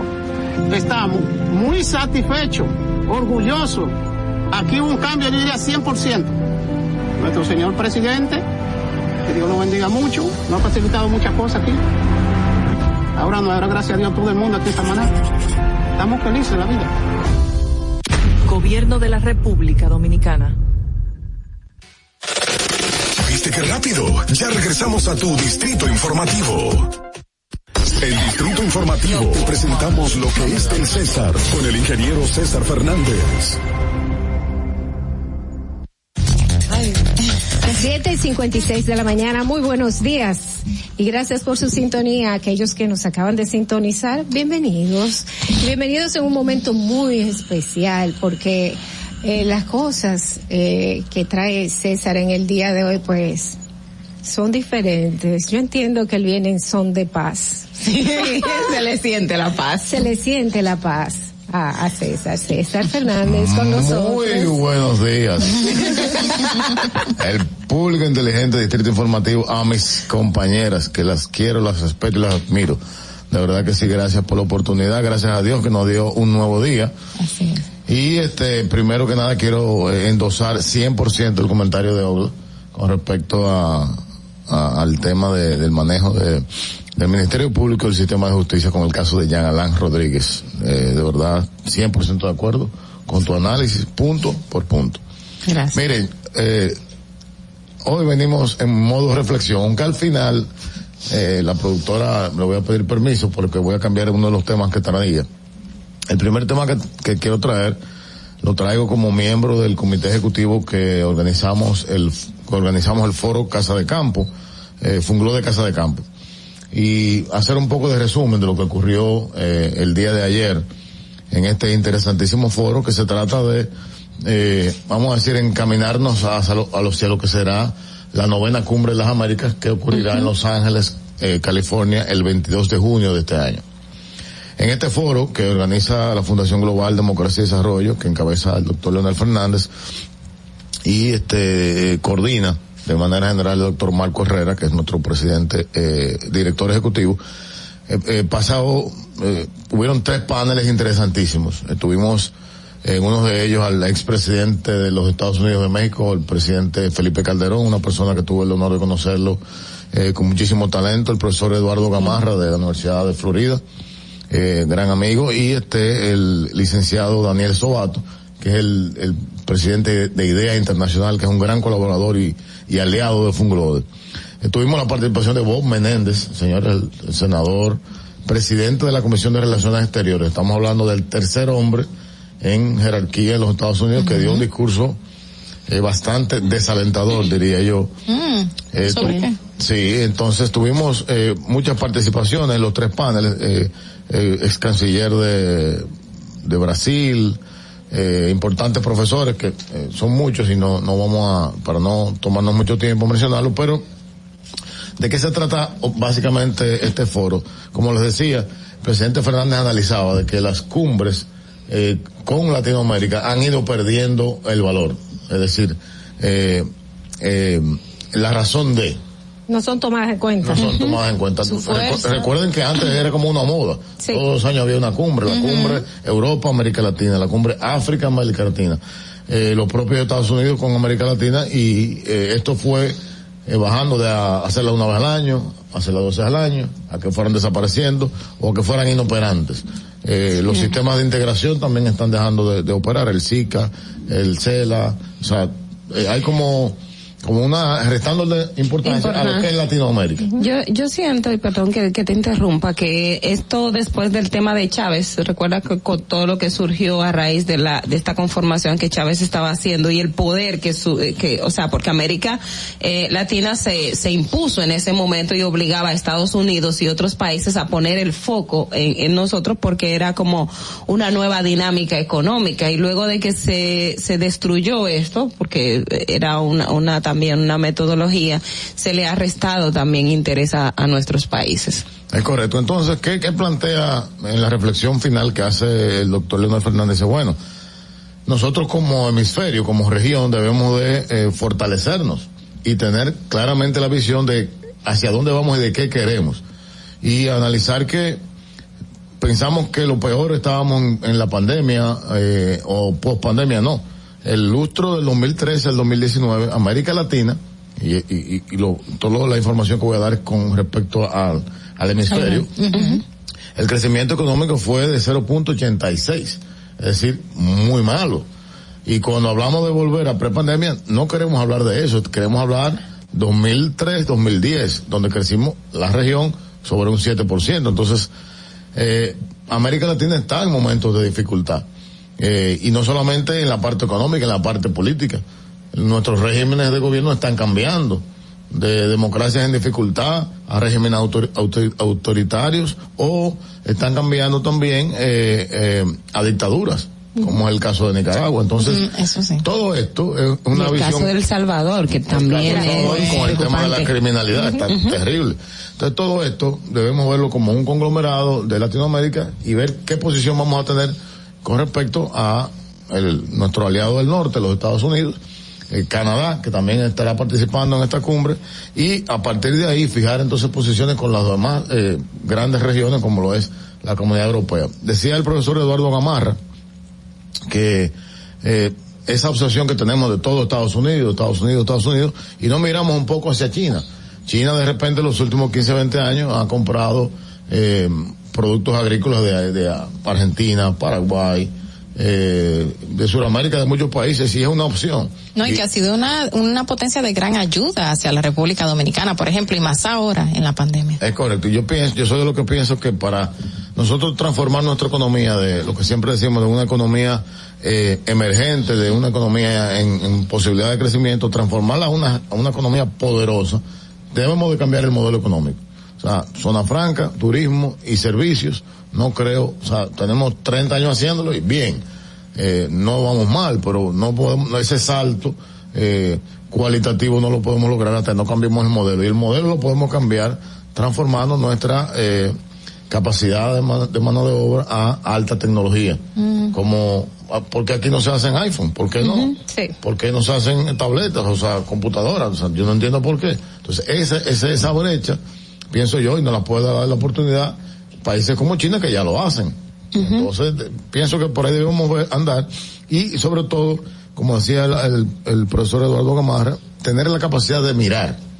Con esto no estoy diciendo que debemos hacerlo, sino por ver opciones, porque nos concentramos mucho en Estados Unidos. Habrá, antes de esta cumbre, una mini cumbre en Miami, donde ya eh, nuestros nuestros líderes llevarán posiciones ya un poco más definidas, y yo espero que eh, en junio de, de, este año, cuando ocurra esta cumbre, eh, de allá para acá vengan grandes eh, logros para eh, los dominicanos y las dominicanas y todos los latinoamericanos, de verdad que sí.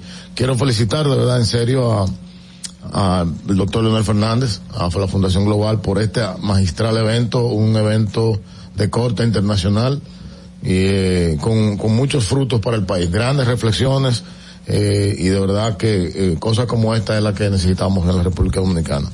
El tema, quería hablar hoy del tema de los aranceles, pero Adelante, Sí, también con para aprovechar esto esto que ampliabas eh, con relación a Funglode uno puede tener sus puntos de vista distintos con el presidente o el expresidente Fernández y todo. Eh, Funglode es, es un es un centro que en materia de análisis de de, de, de estudios es es muy bueno porque hace eh, unos grandes aportes.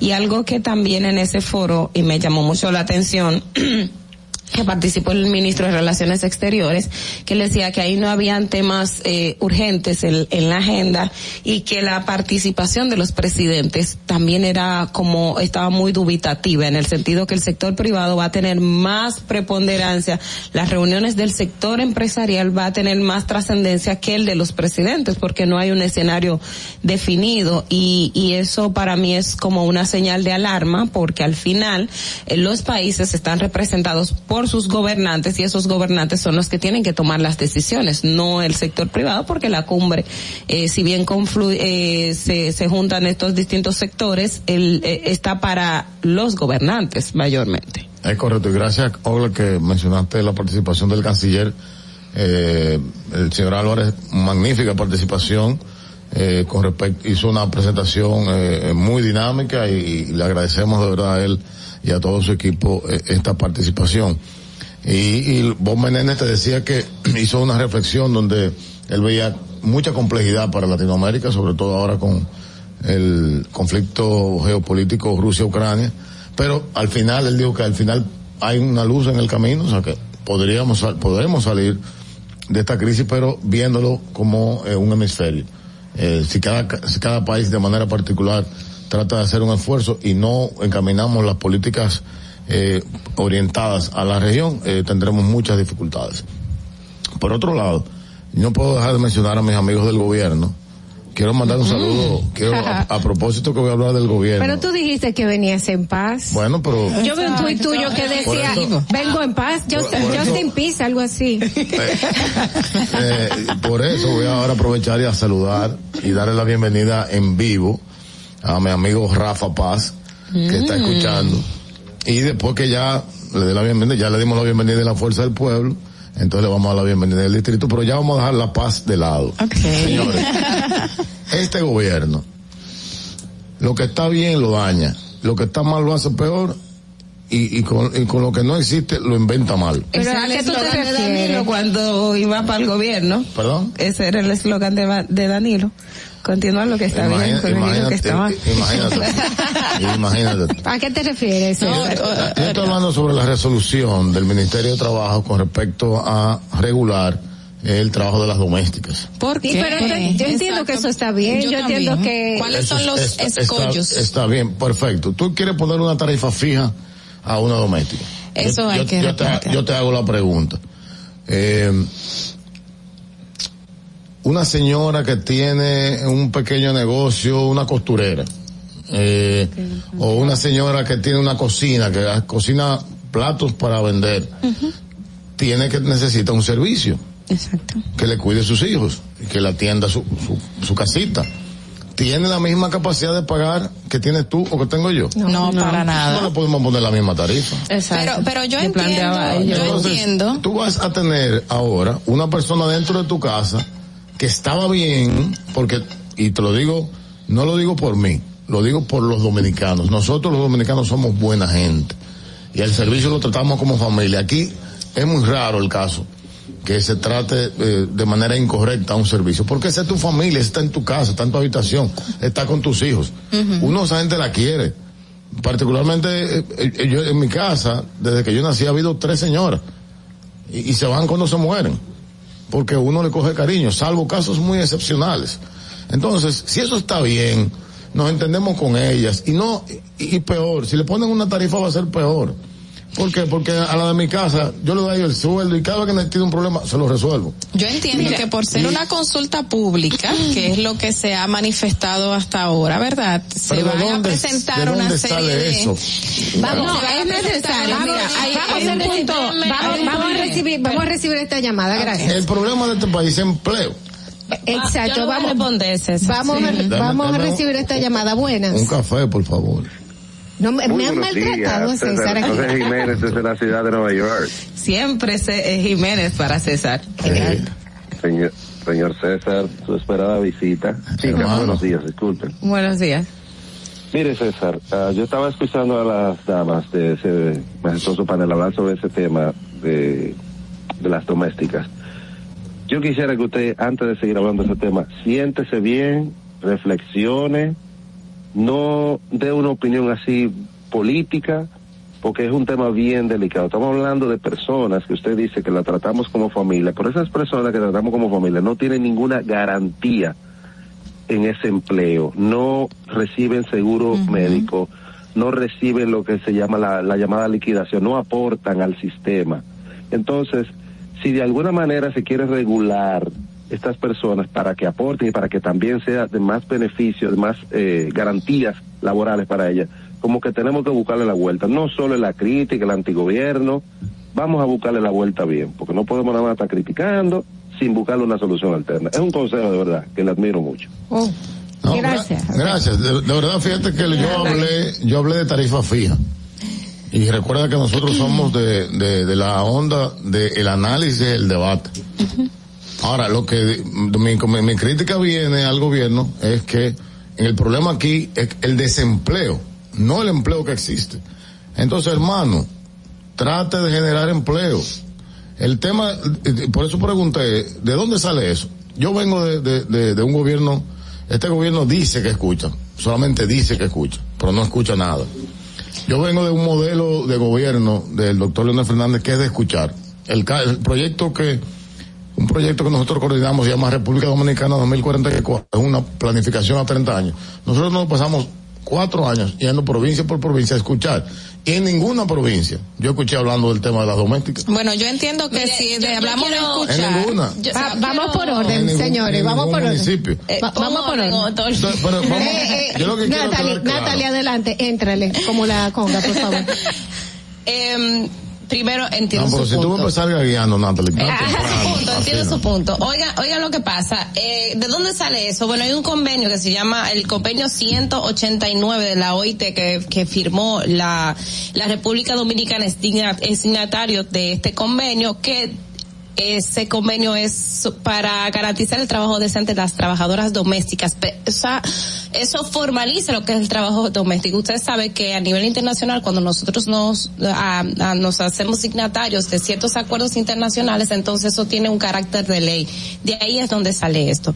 Este acuerdo fue firmado en el año 2013. Ahora, fíjese que ahora lo que se anuncia es una, una consulta pública. O sea, usted y yo y todos vamos a poder eh, es lo que eh, fue lo que se, se prometió en el día de ayer vamos a poder pues un poco eh, revisar cuáles son las condiciones. Yo entiendo su punto y yo creo que puede suceder. Oigan por qué en, el- en otros países o en otros países donde sí se aplica lo que es este convenio ustedes saben que si usted va para, para Nueva York o si usted va para Canadá el tener una persona que que En Estados que esté en Unidos su casa sí. es es un lujo. No todo el mundo puede pagar eso. Incluso personas que trabajan en eh, eh, personas de clase media no pueden pagar, o sea, y, y, y también hablo de, de las de las niñeras también. Hay veces que yo tengo una prima que vive en Canadá que me dice Natalie me sale más caro la niñera que toda la salida de la cena de ese día por esa noche, por cuidarme. Entonces, ciertamente esto eh, de manera obligatoria, cuando usted verifica que se va a incluir a las personas en la seguridad social, que es un, un, un derecho de todos nosotros y a la que les reconocemos y que de hecho por muchos años hemos abogado a que las personas del trabajo doméstico se le incluya en la seguridad social porque es un derecho de todos, el derecho a la salud. Entonces, cuando tú las vas a incluir, obviamente eso implica un aumento por parte del empleador, porque ustedes saben, ustedes tienen seguridad social, pero hay una Un parte que la paga el 70-30. empleador y otra parte que la paga el empleado.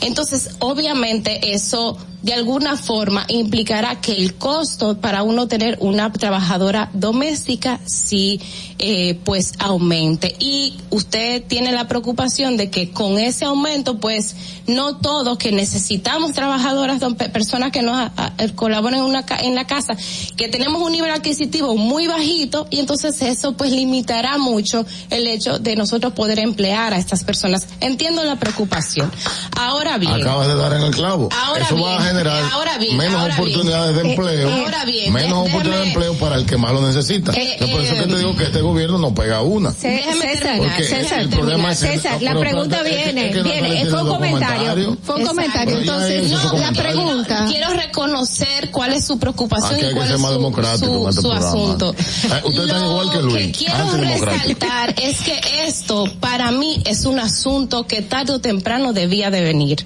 Porque estamos hablando del reconocimiento a las labores De domésticas. Señores, ustedes no saben que en el tiempo de pandemia a todos nosotros, ahí fue que de verdad nosotros dijimos, no, pero esta Sí, mujer verdad. hay que pagarle. El doble. Y perdonen la palabra.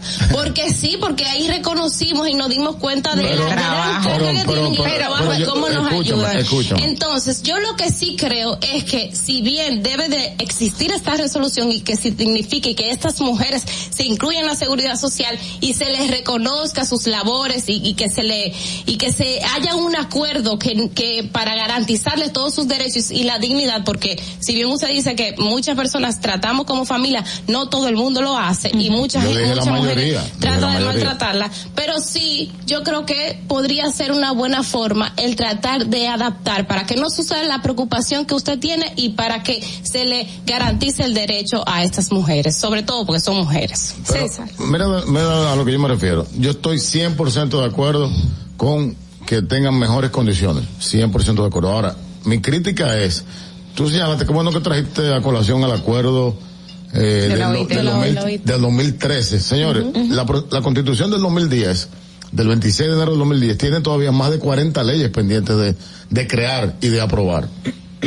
Como ese convenio deben haber cientos de convenios firmados en los viajes de los presidentes, incluyendo eh, el mío, que deben andar por ahí que nadie le está haciendo caso. Entonces, este momento, la República Dominicana, todos los dominicanos, todos, debemos poner atención en tres cosas.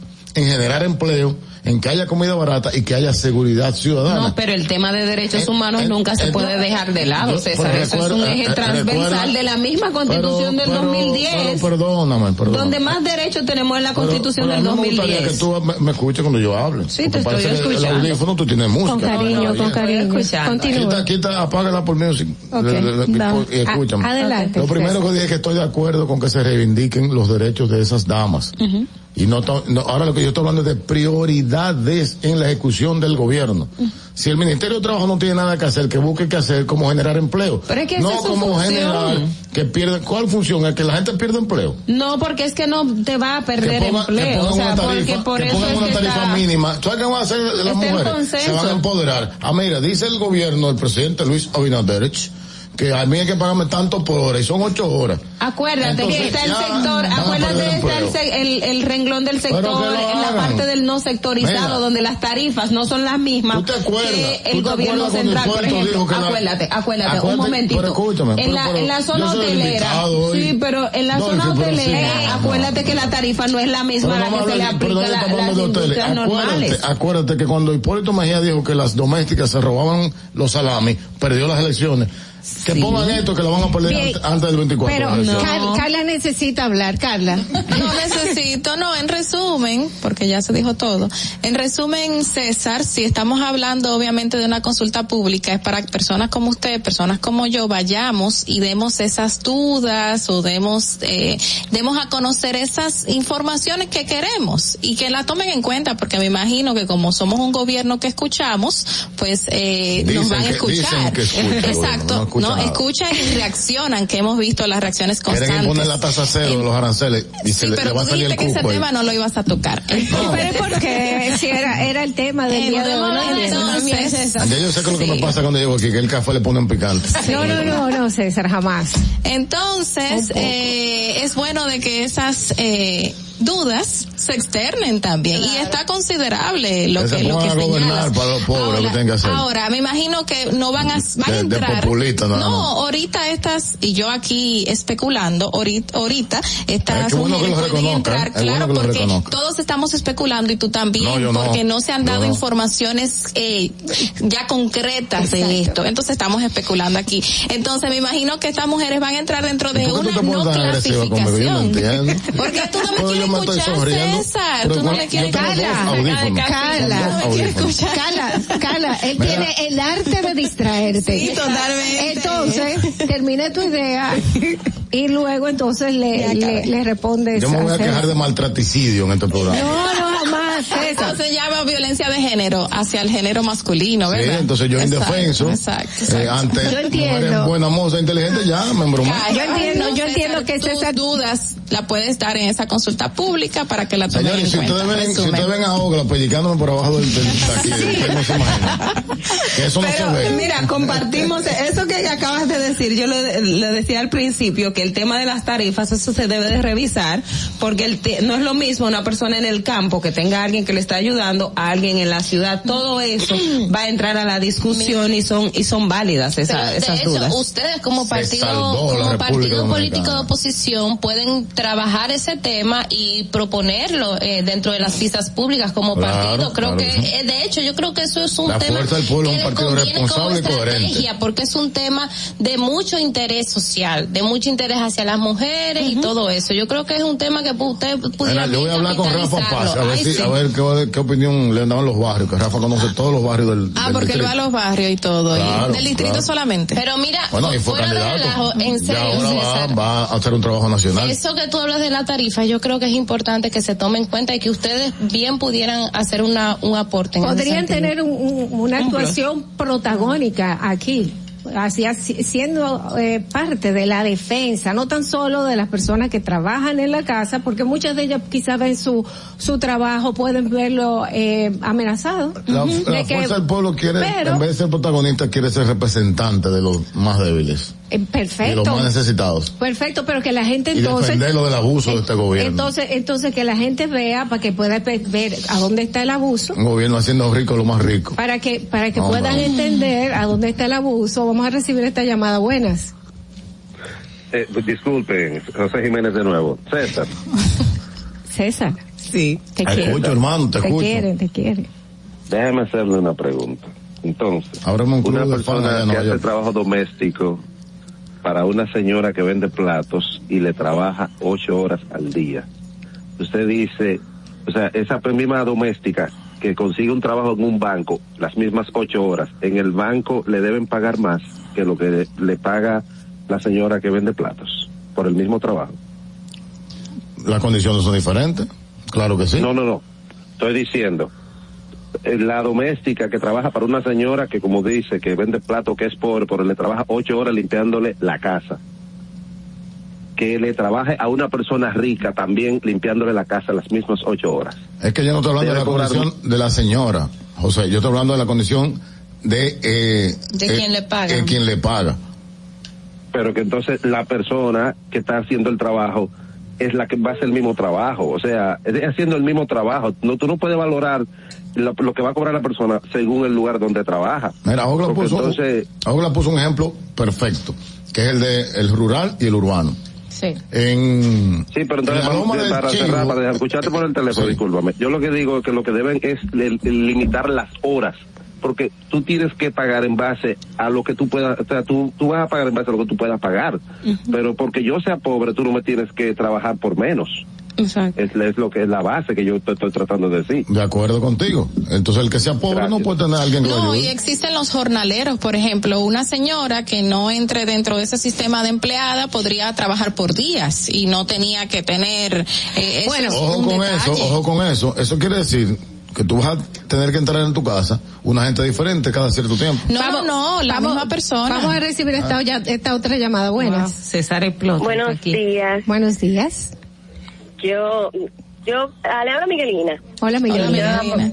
Yo esta vez estoy de parte de? César. Estás de parte de CERSA. Cuéntanos. Porque Como este cuando programa es usted tuyo, busca empleo en diferentes tipos de empresas, no es lo mismo lo que usted va a ganar en una empresa pequeña que en una empresa, una multinacional. Exacto. Eso hay que tomarlo en cuenta. Sí. Segundo, ellos no plantean cómo va a ser la fuente de ingreso por, para el que va a suplir a esa, a la doméstica. Porque van a perder muchos empleos. Son muchas personas, principalmente las que trabajan ocho o nueve horas, que tienen un empleo menor, son las que buscan ese tipo de personas para que le cuide a los niños, a la casa, porque la que ya tienen un, un sueldo más o menos, se buscan un cuido o, un nursery, como le quieran llamar. Es más fácil. Pero los, van a perder muchos empleos. Y la parte del seguro médico no han explicado bien cómo lo van a hacer, porque anteriormente recuerdo que a las domésticas se iban a Senasa y ellos le proveían el seguro. Es así. Y ahora hablan de que el seguro va a ser privado. Pero ¿cómo sería? Porque sería el gasto más grande pagarle un sueldo mayor y también ponerle un seguro. No, Ellos tienen que plantear una solución a eso. Miguelina, todo el mundo tiene acceso a un seguro subsidiado en República Dominicana a través del, del se- Seguro Del. Nacional eh, Senasa, o sea, todo el mundo tiene acceso, sea lo que sea que se dedique. Si comprueba de que no tiene el sustento económico para poder solventar un seguro a través de una nómina laboral, pues entra dentro de ese seguro. Y las domésticas, como no estaban reguladas, pues entran dentro, dentro es, de es lo que dice, es lo que dice Miguelina, Entra que ahora si las herencia. Entonces el, el costo del seguro pues va a ser eh, otro, un Exacto. plus para la persona que paga, que quizás esa persona va a perder. Hay, el- el hay que ver, por eso, y hay mucha desinformación. Gracias Miguelina por la Gracias, llamada, Miguelina. porque es La la, estrella, preocupación Miguelina. de muchos sectores y por eso, como decía, la fuerza del pueblo, Miguelina. como decía ¿Está Natalie, a todo el mundo? Sí, Claro. quiere crecer el No, partido. a todo el mundo, A todo el claro. mundo. Sí. Como decía Natalie, este es un proceso de consulta, señores. No es que ya se ha aprobado. Todos vamos a poder aportar y me parece que así como hicimos con la Constitución del 2010, que es para mí una de las mejores que tenemos, Bravo. porque se reco- por- por- es que yo yo reconozco César. ¿Tú sabes Mira, así como esa esa esa jornada que se hizo para la, la Constitución del 2010 para ese tema Entonces se debe no de hacer lo están mismo. haciendo con el Consejo Económico y Social, que están engañando a la sociedad civil y a los partidos políticos. No, vamos a hablar, no, que sea en diferentes vamos a hablar de la. Constitución y ya el proyecto está hecho. Vamos a hablar de la reforma. Pero eh, si, si no está hecho, le está dicen hecho. a dónde está la, a dónde está Te la propuesta. Vienen con las manos vacías. Te Entonces, aseguro que con las domésticas ya hay un proyecto hecho. Y quieren Pero poner un que bobo eso- con la consulta. Eso realmente debe ser así. Debe. O sea, el gobierno propone y en base a esa a esa a esa propuesta se discute. ¿Sabes qué yo planteo? ha sido ¿Sabes qué así. yo, que yo le planteo al gobierno? eh, Que yo- gobiernen. yo he que gobiernen. el- Que tienen dos años es amagando. eso. Tienen dos años amagando y no gobiernan, no Bueno, hacen nada. Señores. partidos de oposición decía que el, el gobierno no tiene ninguna propuesta sobre en base a que nosotros vamos a discutir. No, no, Exacto. es al revés. O sea, Entonces, el gobierno dice... Doctora, es que al mayor- gobierno no se va a pensar, al gobierno se va a gobernar. Usted debió pensar antes. Bueno, palos y boga, palos y no boga. Lo importante es que hay que reconocer que El a César de la improvisación. lo que es del César. Muchísimas gracias a César Fernández por acompañarnos en el día de hoy. Queremos que te quedes ahí, si tú quieres, ¿oíste? No, Eh, pero tenemos que ir a publicidad y regresar ahora en el ensanche La Paz. Tengo que ir. Arriba para el ensanche La Paz, claro que sí.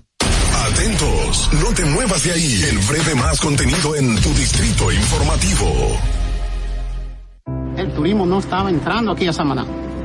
Era muy mínimo. La pandemia y la situación del peaje fueron dos cosas difíciles. El peaje sombra, le han quitado los precios, está entrando más turismo aquí a Samaná, más personalidades, no solamente yo, sino todo Samaná, todas las comunidades como las galeras, la terrena, todo el sector turístico, le estamos dando gracias a Dios. Estamos muy satisfechos, orgullosos. Aquí hubo un cambio, yo diría 100%. Nuestro señor presidente, que Dios lo bendiga mucho, nos ha facilitado muchas cosas aquí. Ahora no, ahora gracias a Dios todo el mundo aquí en Samaná. Estamos felices en la vida. Gobierno de la República Dominicana. Síguenos en nuestra cuenta de Instagram para mantenerte informado de todo lo que sucede en el programa. Arroba Distrito Informativo. Glen Beauty Salón con su Nails Bar Spa y Estética. Somos un centro equipado con las mejores tecnologías de belleza y un personal capacitado listo para que tengas una experiencia glam. Contamos con las técnicas más avanzadas de uñas, spa y centro de estética. Somos especialistas en reparación e hidratación de cabello botox capilar. Glam tiene para ti todo lo que necesitas para consentirte. Visítanos en la prestigiosa zona de Bellavista. Llámanos y reserva tu cita al 809-333-5174 y al WhatsApp 849-255-5174. Tenemos un espacio para ti. Glam Beauty Salon, Nails Bar, Spa y Estética. Y, y aquí está el equipo del gusto, la bella Dolphy Peláez. Busquen un suape y busquen un recogedor porque me voy a regar. Lo acompaña ñonguito. Que usted se sacrifique tanto en su oficina hasta las 8 de la noche. El importado Harold Díaz. Lo mío es de hilo de Yedella. La más reciente adquisición, el actor más cotizado, más no el mejor pagado, Oscar Carrasquillo. Y el hombre que gana menos que su mujer tiene que se sienta negro en la cama, en la intimidad.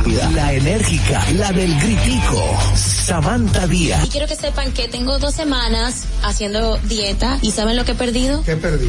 Tiempo. 14 días de felicidad. Nuestra chama importada, Katherine Amesti. Y el otro está malhumorado, señores. Usted le tira un beso por la ventana.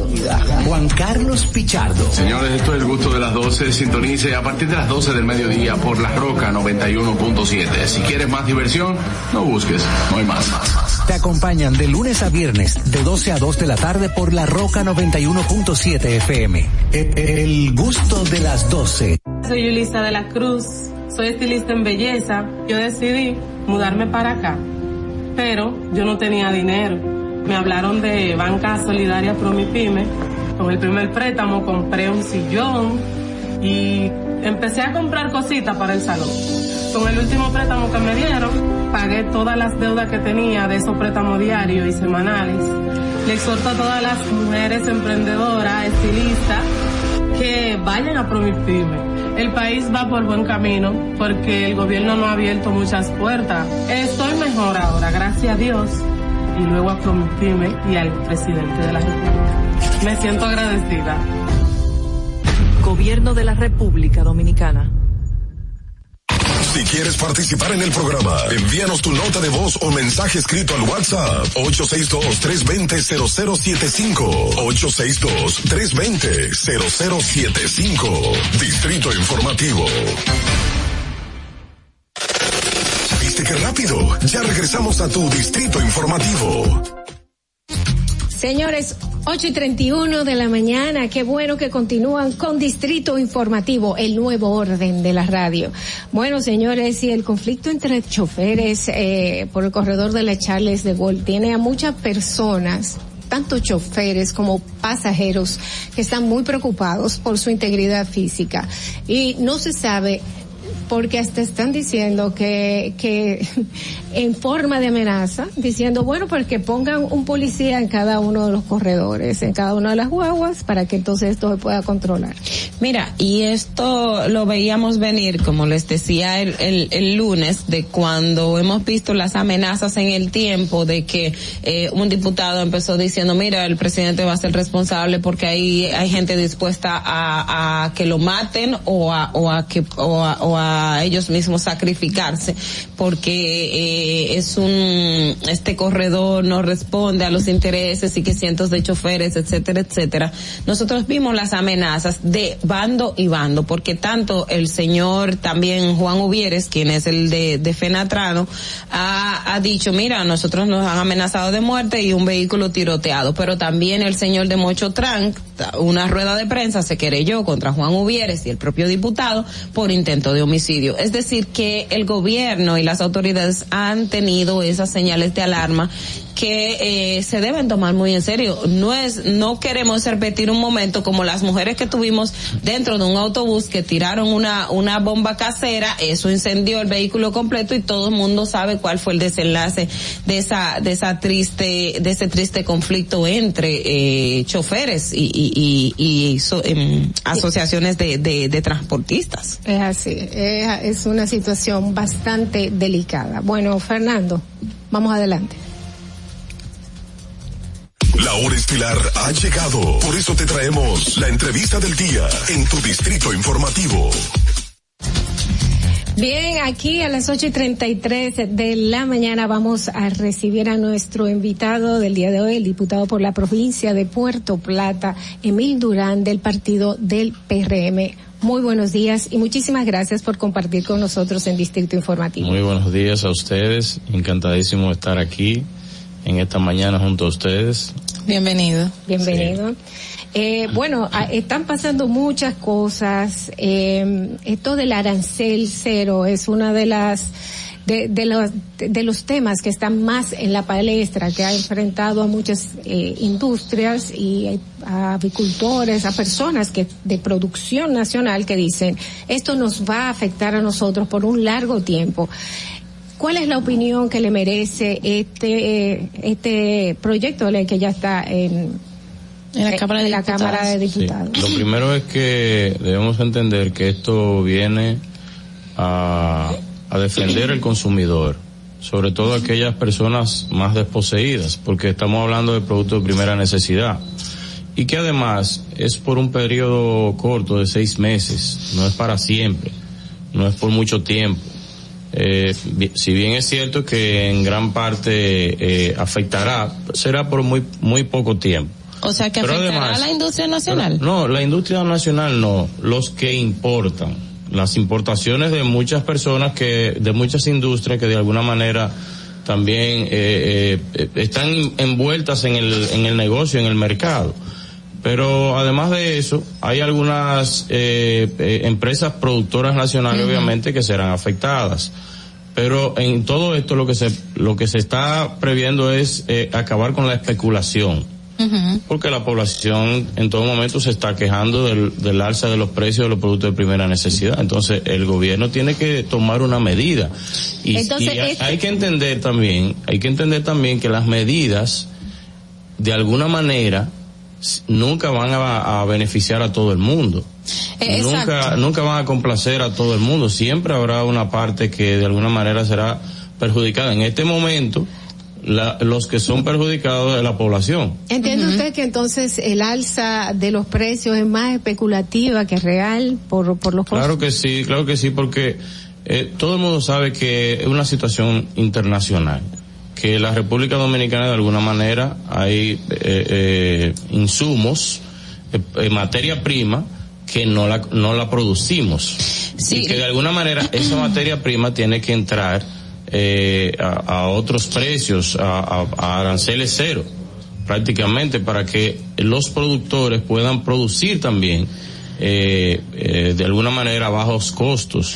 Eh, hay mucho miedo, y, y ya lo último que, te- que le voy a preguntar, hay, hay mucho miedo de productores de que esto sea una medida que se prolongue más de seis meses y conocemos leyes que en realidad ponen que son transitorias y bueno, eh, se- y permanecen en el tiempo. Tenemos el anticipo desde el 2000, wow, desde cuando 2000. Pero fíjense que, que esta medida algo a quien no le no le no le beneficia es al propio gobierno también, porque ¿Por deja qué? de percibir, deja eh, impuestos. impuestos Pero- a través de las aduanas. Va- vamos a ver si no, nos entendemos. El arancel cero, cero lo que busca es reducir el costo de la, la, algunos eh, eh, productos de importación.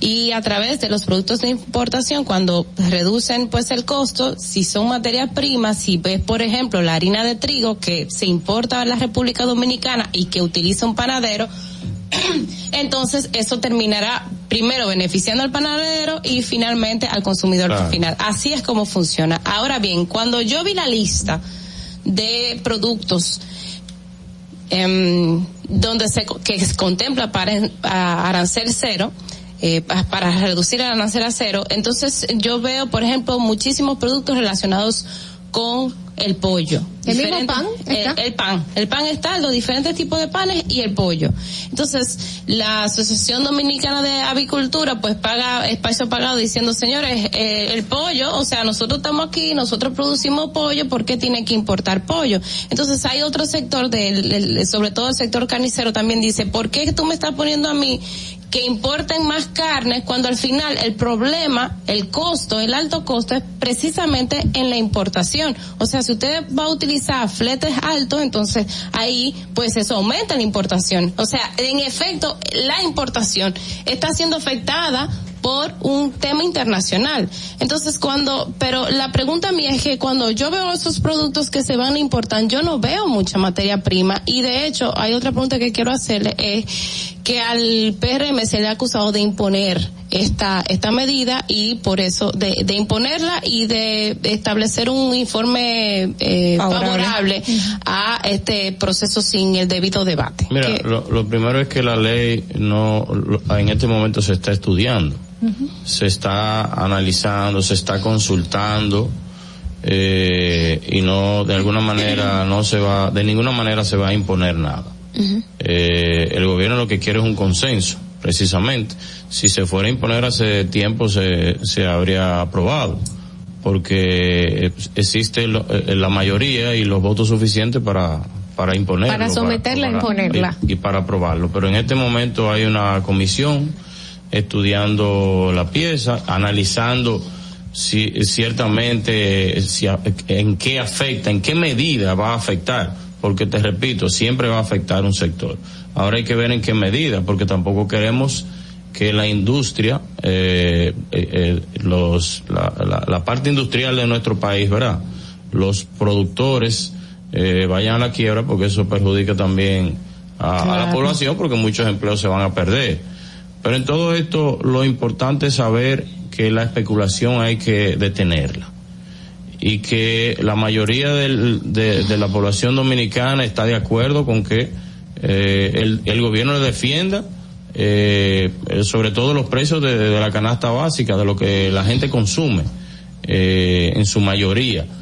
Pero también debo decirte que ciertamente hay algunos productos en, en el listado que son que, que, que tienen que ver con el, eh, la materia prima, sobre todo para la alimentación de, de, de- de los pollos.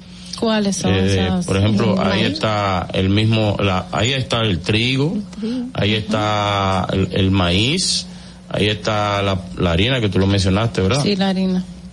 Y están otros productos que de alguna manera eh, tienden también a disminuir el, el, el costo en la producción nacional. Bien, eh, también, eh, ¿qué se está haciendo? Yo quiero saber en el turismo, porque usted es miembro de la Comisión de Turismo y ahora Puerto Plata, pues, ah, está... Tiene varios proyectos ahí. Exacto, está renovándose para tratar de volver a ser la novia de, de Del la- Atlántico. del Atlántico, porque estaban como medio peleados el Atlántico y Puerto Plata. le, le, estaban, le estaban traicionando con el este. Mire, Puerto Plata eh, ha venido de alguna manera fluyendo, avanzando en términos turísticos. Ahora mismo podríamos decir que Puerto Plata eh, es la capital del turismo de cruceros. A- anteriormente no llegaba ninguno, ahora tenemos dos puertos donde recibimos eh, diariamente dos y tres embarcaciones. En el mes de, en el mes pasado de, eh, de, de febrero, eh, recibimos 43 embarcaciones. Este mes de marzo llevamos por 46. Wow, son muchos. Y, así sucesivamente todos los meses estamos recibiendo un número eh, considerable de embarcaciones. Esto está aumentando el turismo. Eso interno. aumenta el flujo turístico, sobre todo en, el- en la ciudad. Eh, pero también eh, se han dinamizado y han incrementado los vuelos a través del aeropuerto internacional de Puerto Plata, con un flujo de turistas también importante, que permanecen en los hoteles de, de- de nuestro destino. Eh, también hay que entender que eh, allá el, el sistema turístico, los empresarios turísticos también se han motivado, están haciendo importantes inversiones, lo que indica que el turismo en Puerto Plata se ha dinamizado y, y de alguna manera está, está avanzando considerablemente. Se han creado nuevas fuentes de empleos, se han eh, iniciado nuevos negocios o nuevos establecimientos de negocios y bueno, la cosa está marchando en, en su mejor momento. Ogla. Ah, bueno.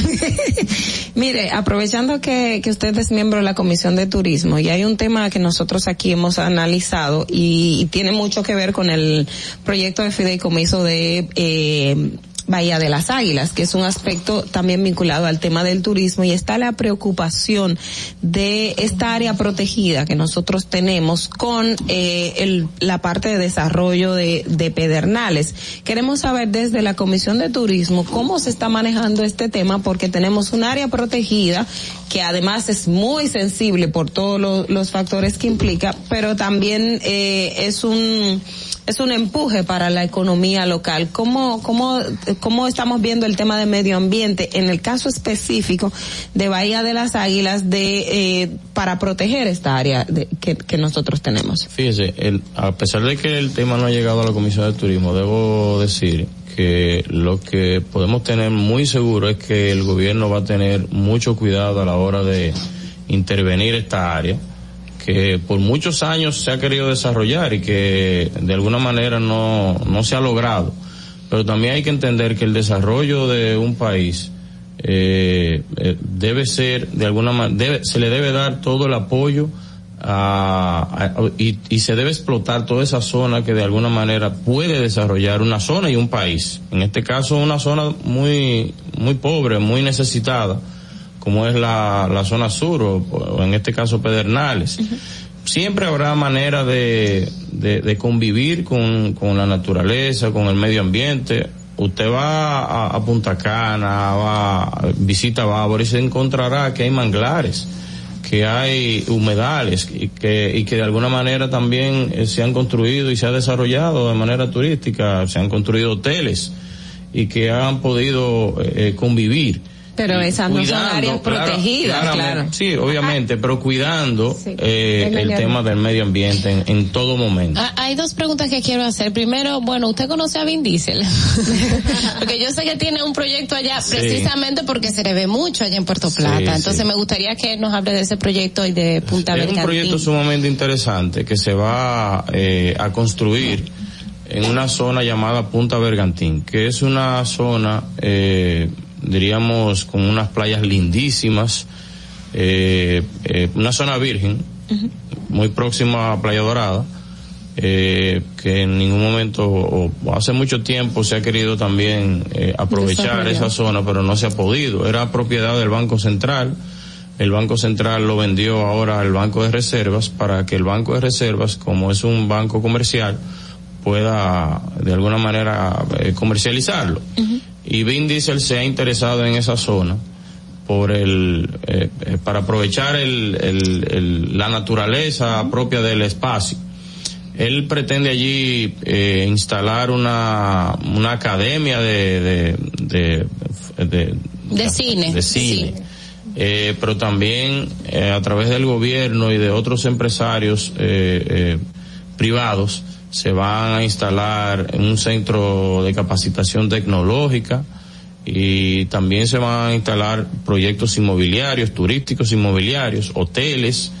Eh, ya hay varias firmas hoteleras o compañías o empresas hoteleras interesadas en invertir en el lugar, lo que indica que esa zona también se va a desarrollar y va a ser sumamente interesante y va a crear muchas fuentes de empleo para el municipio de Montellano, que es el municipio más cercano okay. y que es un municipio muy eh, muy necesitado, muy pobre, es el municipio más joven de, de nuestro país, por cierto, eh, que tiene alrededor de 15 mil habitantes y que y que bueno de alguna manera esa esa parte de ahí también se va a poner sumamente interesante. Carla Pimentel. Sí, el año pasado a finales más o menos usted solicitó la construcción de un comedor económico en la zona de Puerto Plata. ¿En qué va ese proyecto y cuál es la situación socioeconómica de la población de la zona? Fíjate, el comedor económico de Puerto Plata en hace muchos años eh, atrás estuvo eh, instalado en el mismo centro de la ciudad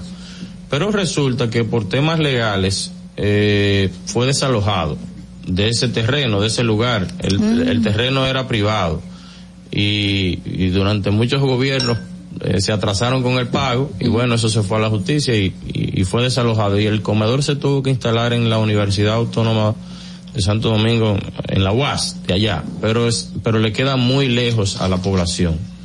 Eh, y, y no- el impacto social es muy mínimo.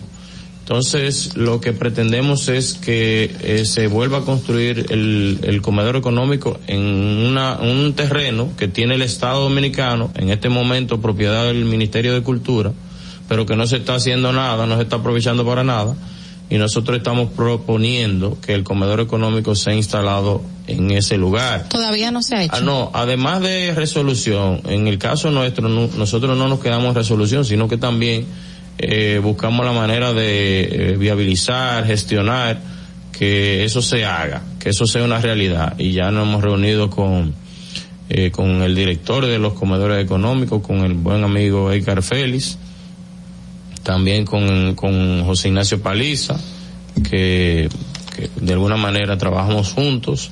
Eh, hemos hablado, hemos conversado del tema con el presidente Luis Abinader y está muy de acuerdo con el tema. Lo que nosotros estamos esperando es que se emita un decreto eh, traspasando esa porción de terreno que son de alrededor de 800 metros al comedor económico y que el comedor económico inicie la construcción. Y, y la construcción del hospital de Sosúa, ¿en qué está? Y ahí mismo debo decirte que eh, con ese traslado estamos beneficiando a más de 20 sectores de Puerto Plata.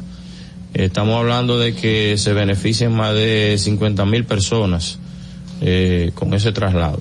La condición del hospital de Sosúa, ¿en qué se encuentra ahora mismo? Bueno, eso es un tema que nosotros estamos esperando también, que es una promesa de nuestro presidente y nosotros estamos confiados en que en esta gestión se haga una realidad o se haga realidad porque es un hospital muy anhelado, muy esperado, soñado, necesitado por no solamente por la comunidad de Sosúa, sino también por todos los municipios y distritos eh, del área porque en toda el área, ni, ni en Cabarete, ni en Sabaneta, ni en Sosúa, ni en Montellano, hay un hospital eh, moderno, eh, eh, acorde con este momento en el cual nosotros estamos necesitando tanto de un centro de salud público.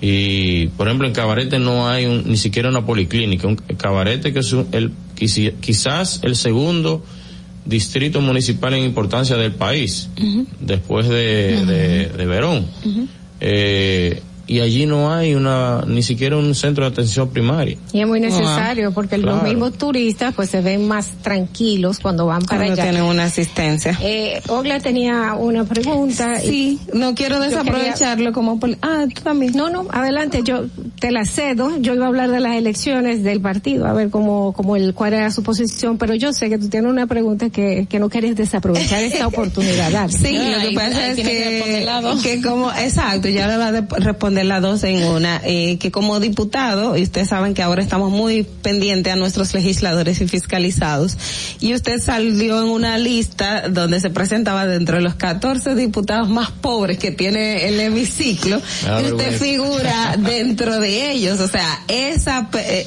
eso a nivel personal y político, eh, es también un compromiso suyo, porque ya de por sí la población ya tiene el foco en usted y ver qué va a pasar, qué ha pasado después que salga del, del, del poder, si va a tener aumento, si no va a tener aumento, o cómo fue el tema de su declaración jurada de Mire, bienes. lo- no deja de ser verdad el tema de, de, de la pobreza. Sin embargo, eh, me parece que hay un error con el tema de la declaración jurada, porque cuando me puse a revisar me di cuenta que era una declaración jurada anterior. Oh, Eh, no fui- fue la que usted yo- hizo reciente. No, no, yo fui regidor durante dos periodos consecutivos en Puerto Plata y también teníamos que Hacer declaración. declaración y ahí lo jurada. hizo. Y me parece, me parece que tomaron la anterior. Pero no O es sea mucha la diferencia. eh, no es mucha la No, no, no es mucha la diferencia, no. Eh, pero sí, uno, de alguna manera nosotros no, no llegamos a, no, no, no estamos en el Congreso ni en el gobierno para hacer negocios ni para buscar enriquecimiento. Yo siempre, du- durante mi, mi vida en la política, he tratado de ser útil y de que cuando yo busco eh, algo es para ayudar a alguien o para ayudar una comunidad o para res- resolver un problema. Bueno, y por eh, eso cuando yo voy y toco una puerta me- se me abre, porque saben que no voy a buscar nada personal. le deseamos de verdad que todos estos proyectos pues eh, se lleven a cabo y que pues las cosas sigan bien. Queda una cita pendiente con nosotros, una nueva visita. Tenemos que ir a una breve pausa de publicidad y regresamos. Atentos, no te muevas de ahí. El breve más contenido en tu distrito informativo. Y, y- y aquí está el equipo del gusto, la bella Dolphy Peláez. Busquen un, un suape y busquen un recogedor porque me voy a regar. Lo acompaña ñonguito. Usted se sacrifique tanto en su oficina hasta las 8 de la noche. El importado Harold Díaz. Lo mío es de hilo de Yedella. La más reciente adquisición, el actor más cotizado, más no el mejor pagado, Oscar Carrasquillo. Y el hombre que gana menos que su mujer tiene que se sienta negro en la cama, en la intimidad. La enérgica, la del gritico, Samantha Díaz. Y quiero que sepan que tengo dos semanas haciendo dieta y ¿saben lo que he perdido? ¿Qué perdí? Tiempo. 14 días de felicidad. Nuestra chama importada, Catherine Amesti. El otro está malhumorado, señores. Usted le tira un beso por la ventana. Juan Carlos Pichardo. Señores, esto es el gusto de las 12. Sintonice a partir de las 12 del mediodía por La Roca 91.7. Si quieres más diversión, no busques, no hay más. Te acompañan de lunes a viernes, de 12 a 2 de la tarde por la Roca 91.7 FM. El, el gusto de las 12. Tengo más de cuatro años movilizado, que fue trabajando en Media Piña, un camión, y caminando empecé a perder la fuerza de la pierna.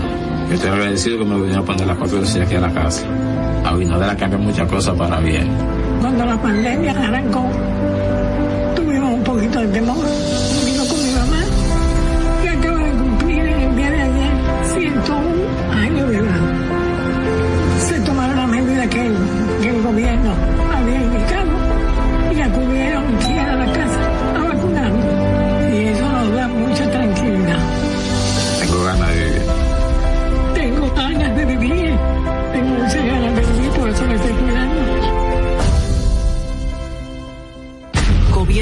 República Dominicana. Estamos en YouTube. Disfruta de nuestro contenido. Suscríbete, dale like y comenta. Distrito Informativo.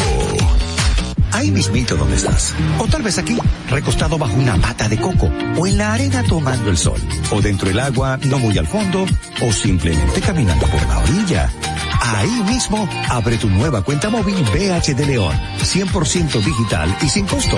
La creas en minutos con cero pesos desde Móvil Banking Personal. Ábrela donde quieras. Solo necesitas tu celular. Banco BH de León. Estás disfrutando de Distrito Informativo. Cuando uno ve televisión, busca entretenimiento, algo con que identificarte y que te dé un buen momento. Hay tantas cosas en el mundo, demasiados inventados, pero ¿dónde veo lo mío? Lo de los dominicanos. Y a ese mismo punto hemos venido cayendo para el mejor contenido. Baja Dominican Network. Te aseguro que si lo bajas inmediato te vistas a llorar conciertos musicales, religiosos y noticias. Pero ¿acaso sabes tú que es realmente adictivo en esta comunidad su contenido exclusivo? Oye, lo mejor de ahí, para que lo tengas siempre puesto, este servicio limosina que ofrecemos yo y Ñeñe. ¿Cómo que eso es lo más duro? Estoy seguro que tú has visto. El programa de los compadres con Correa y con Ñonguito. Perdóneme, muchacho, que les dañe el momento. El mejor programa de ahí, con Santi y el Y reencuentro. si yo bajo la aplicación, a tú te lo guata bien. Si tú eres dominicano, baja Dominican Network. Solo con- por mi edad conseguía trabajo en Casa Familia. Ahora yo, a través del curso que hice, auxiliar del cuidado y atención al adulto mayor, la técnica y los conocimientos que, que me aplicaron en el curso con Supérate y a través de la facilitadora, en verdad son 100%. Antes de darle terapia, tú tienes que tomarle presión arterial porque no todo el mundo se le puede dar un masaje. A veces, aunque te salgan las lágrimas, tienes que secártela. Yo le diría de verdad al presidente que no se pare ahí, que siga dando conocimiento.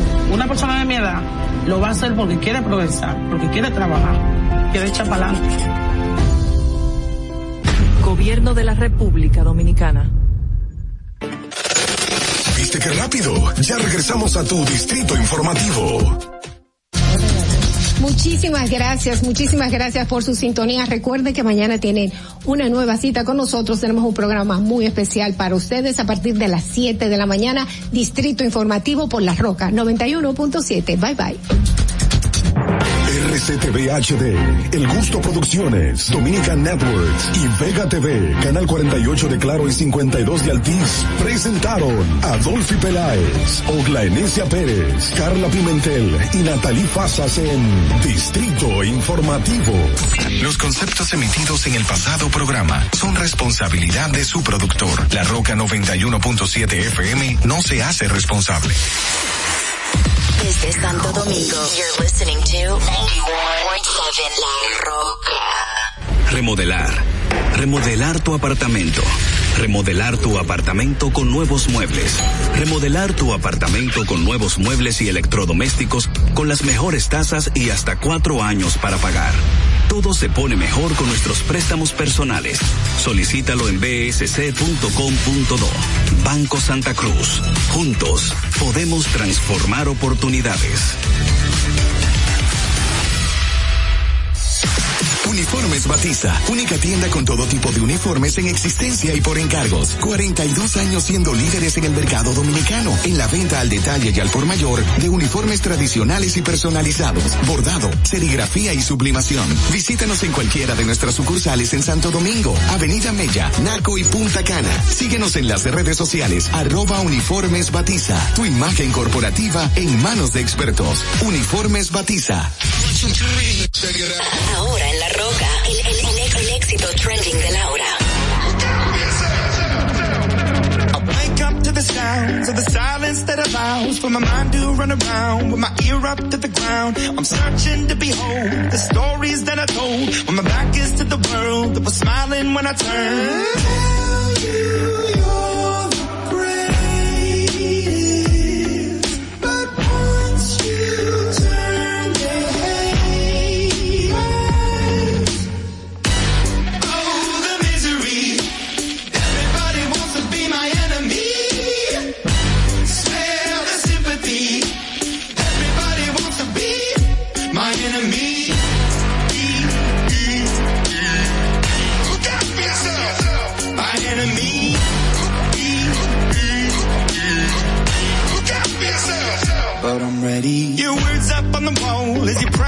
my phone. And the laughter in the holes and the names that I've been called. I stack it in my mind and I'm waiting for the time when I show you what it's like to be worse fit in a mind.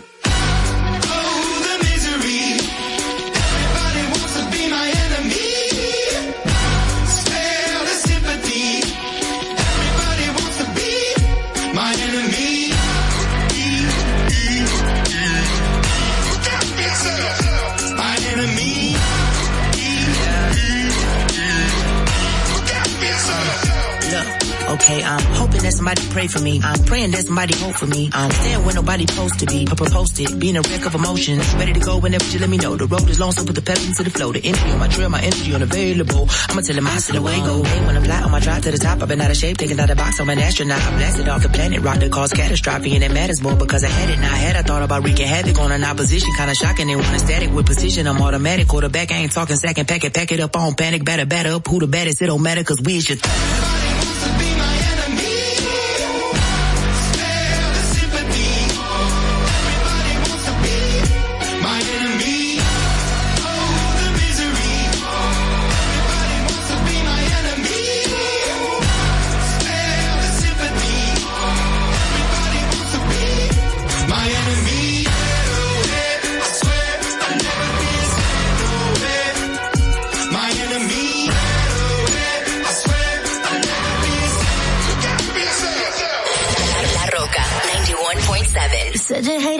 ocean, but you're surfing now.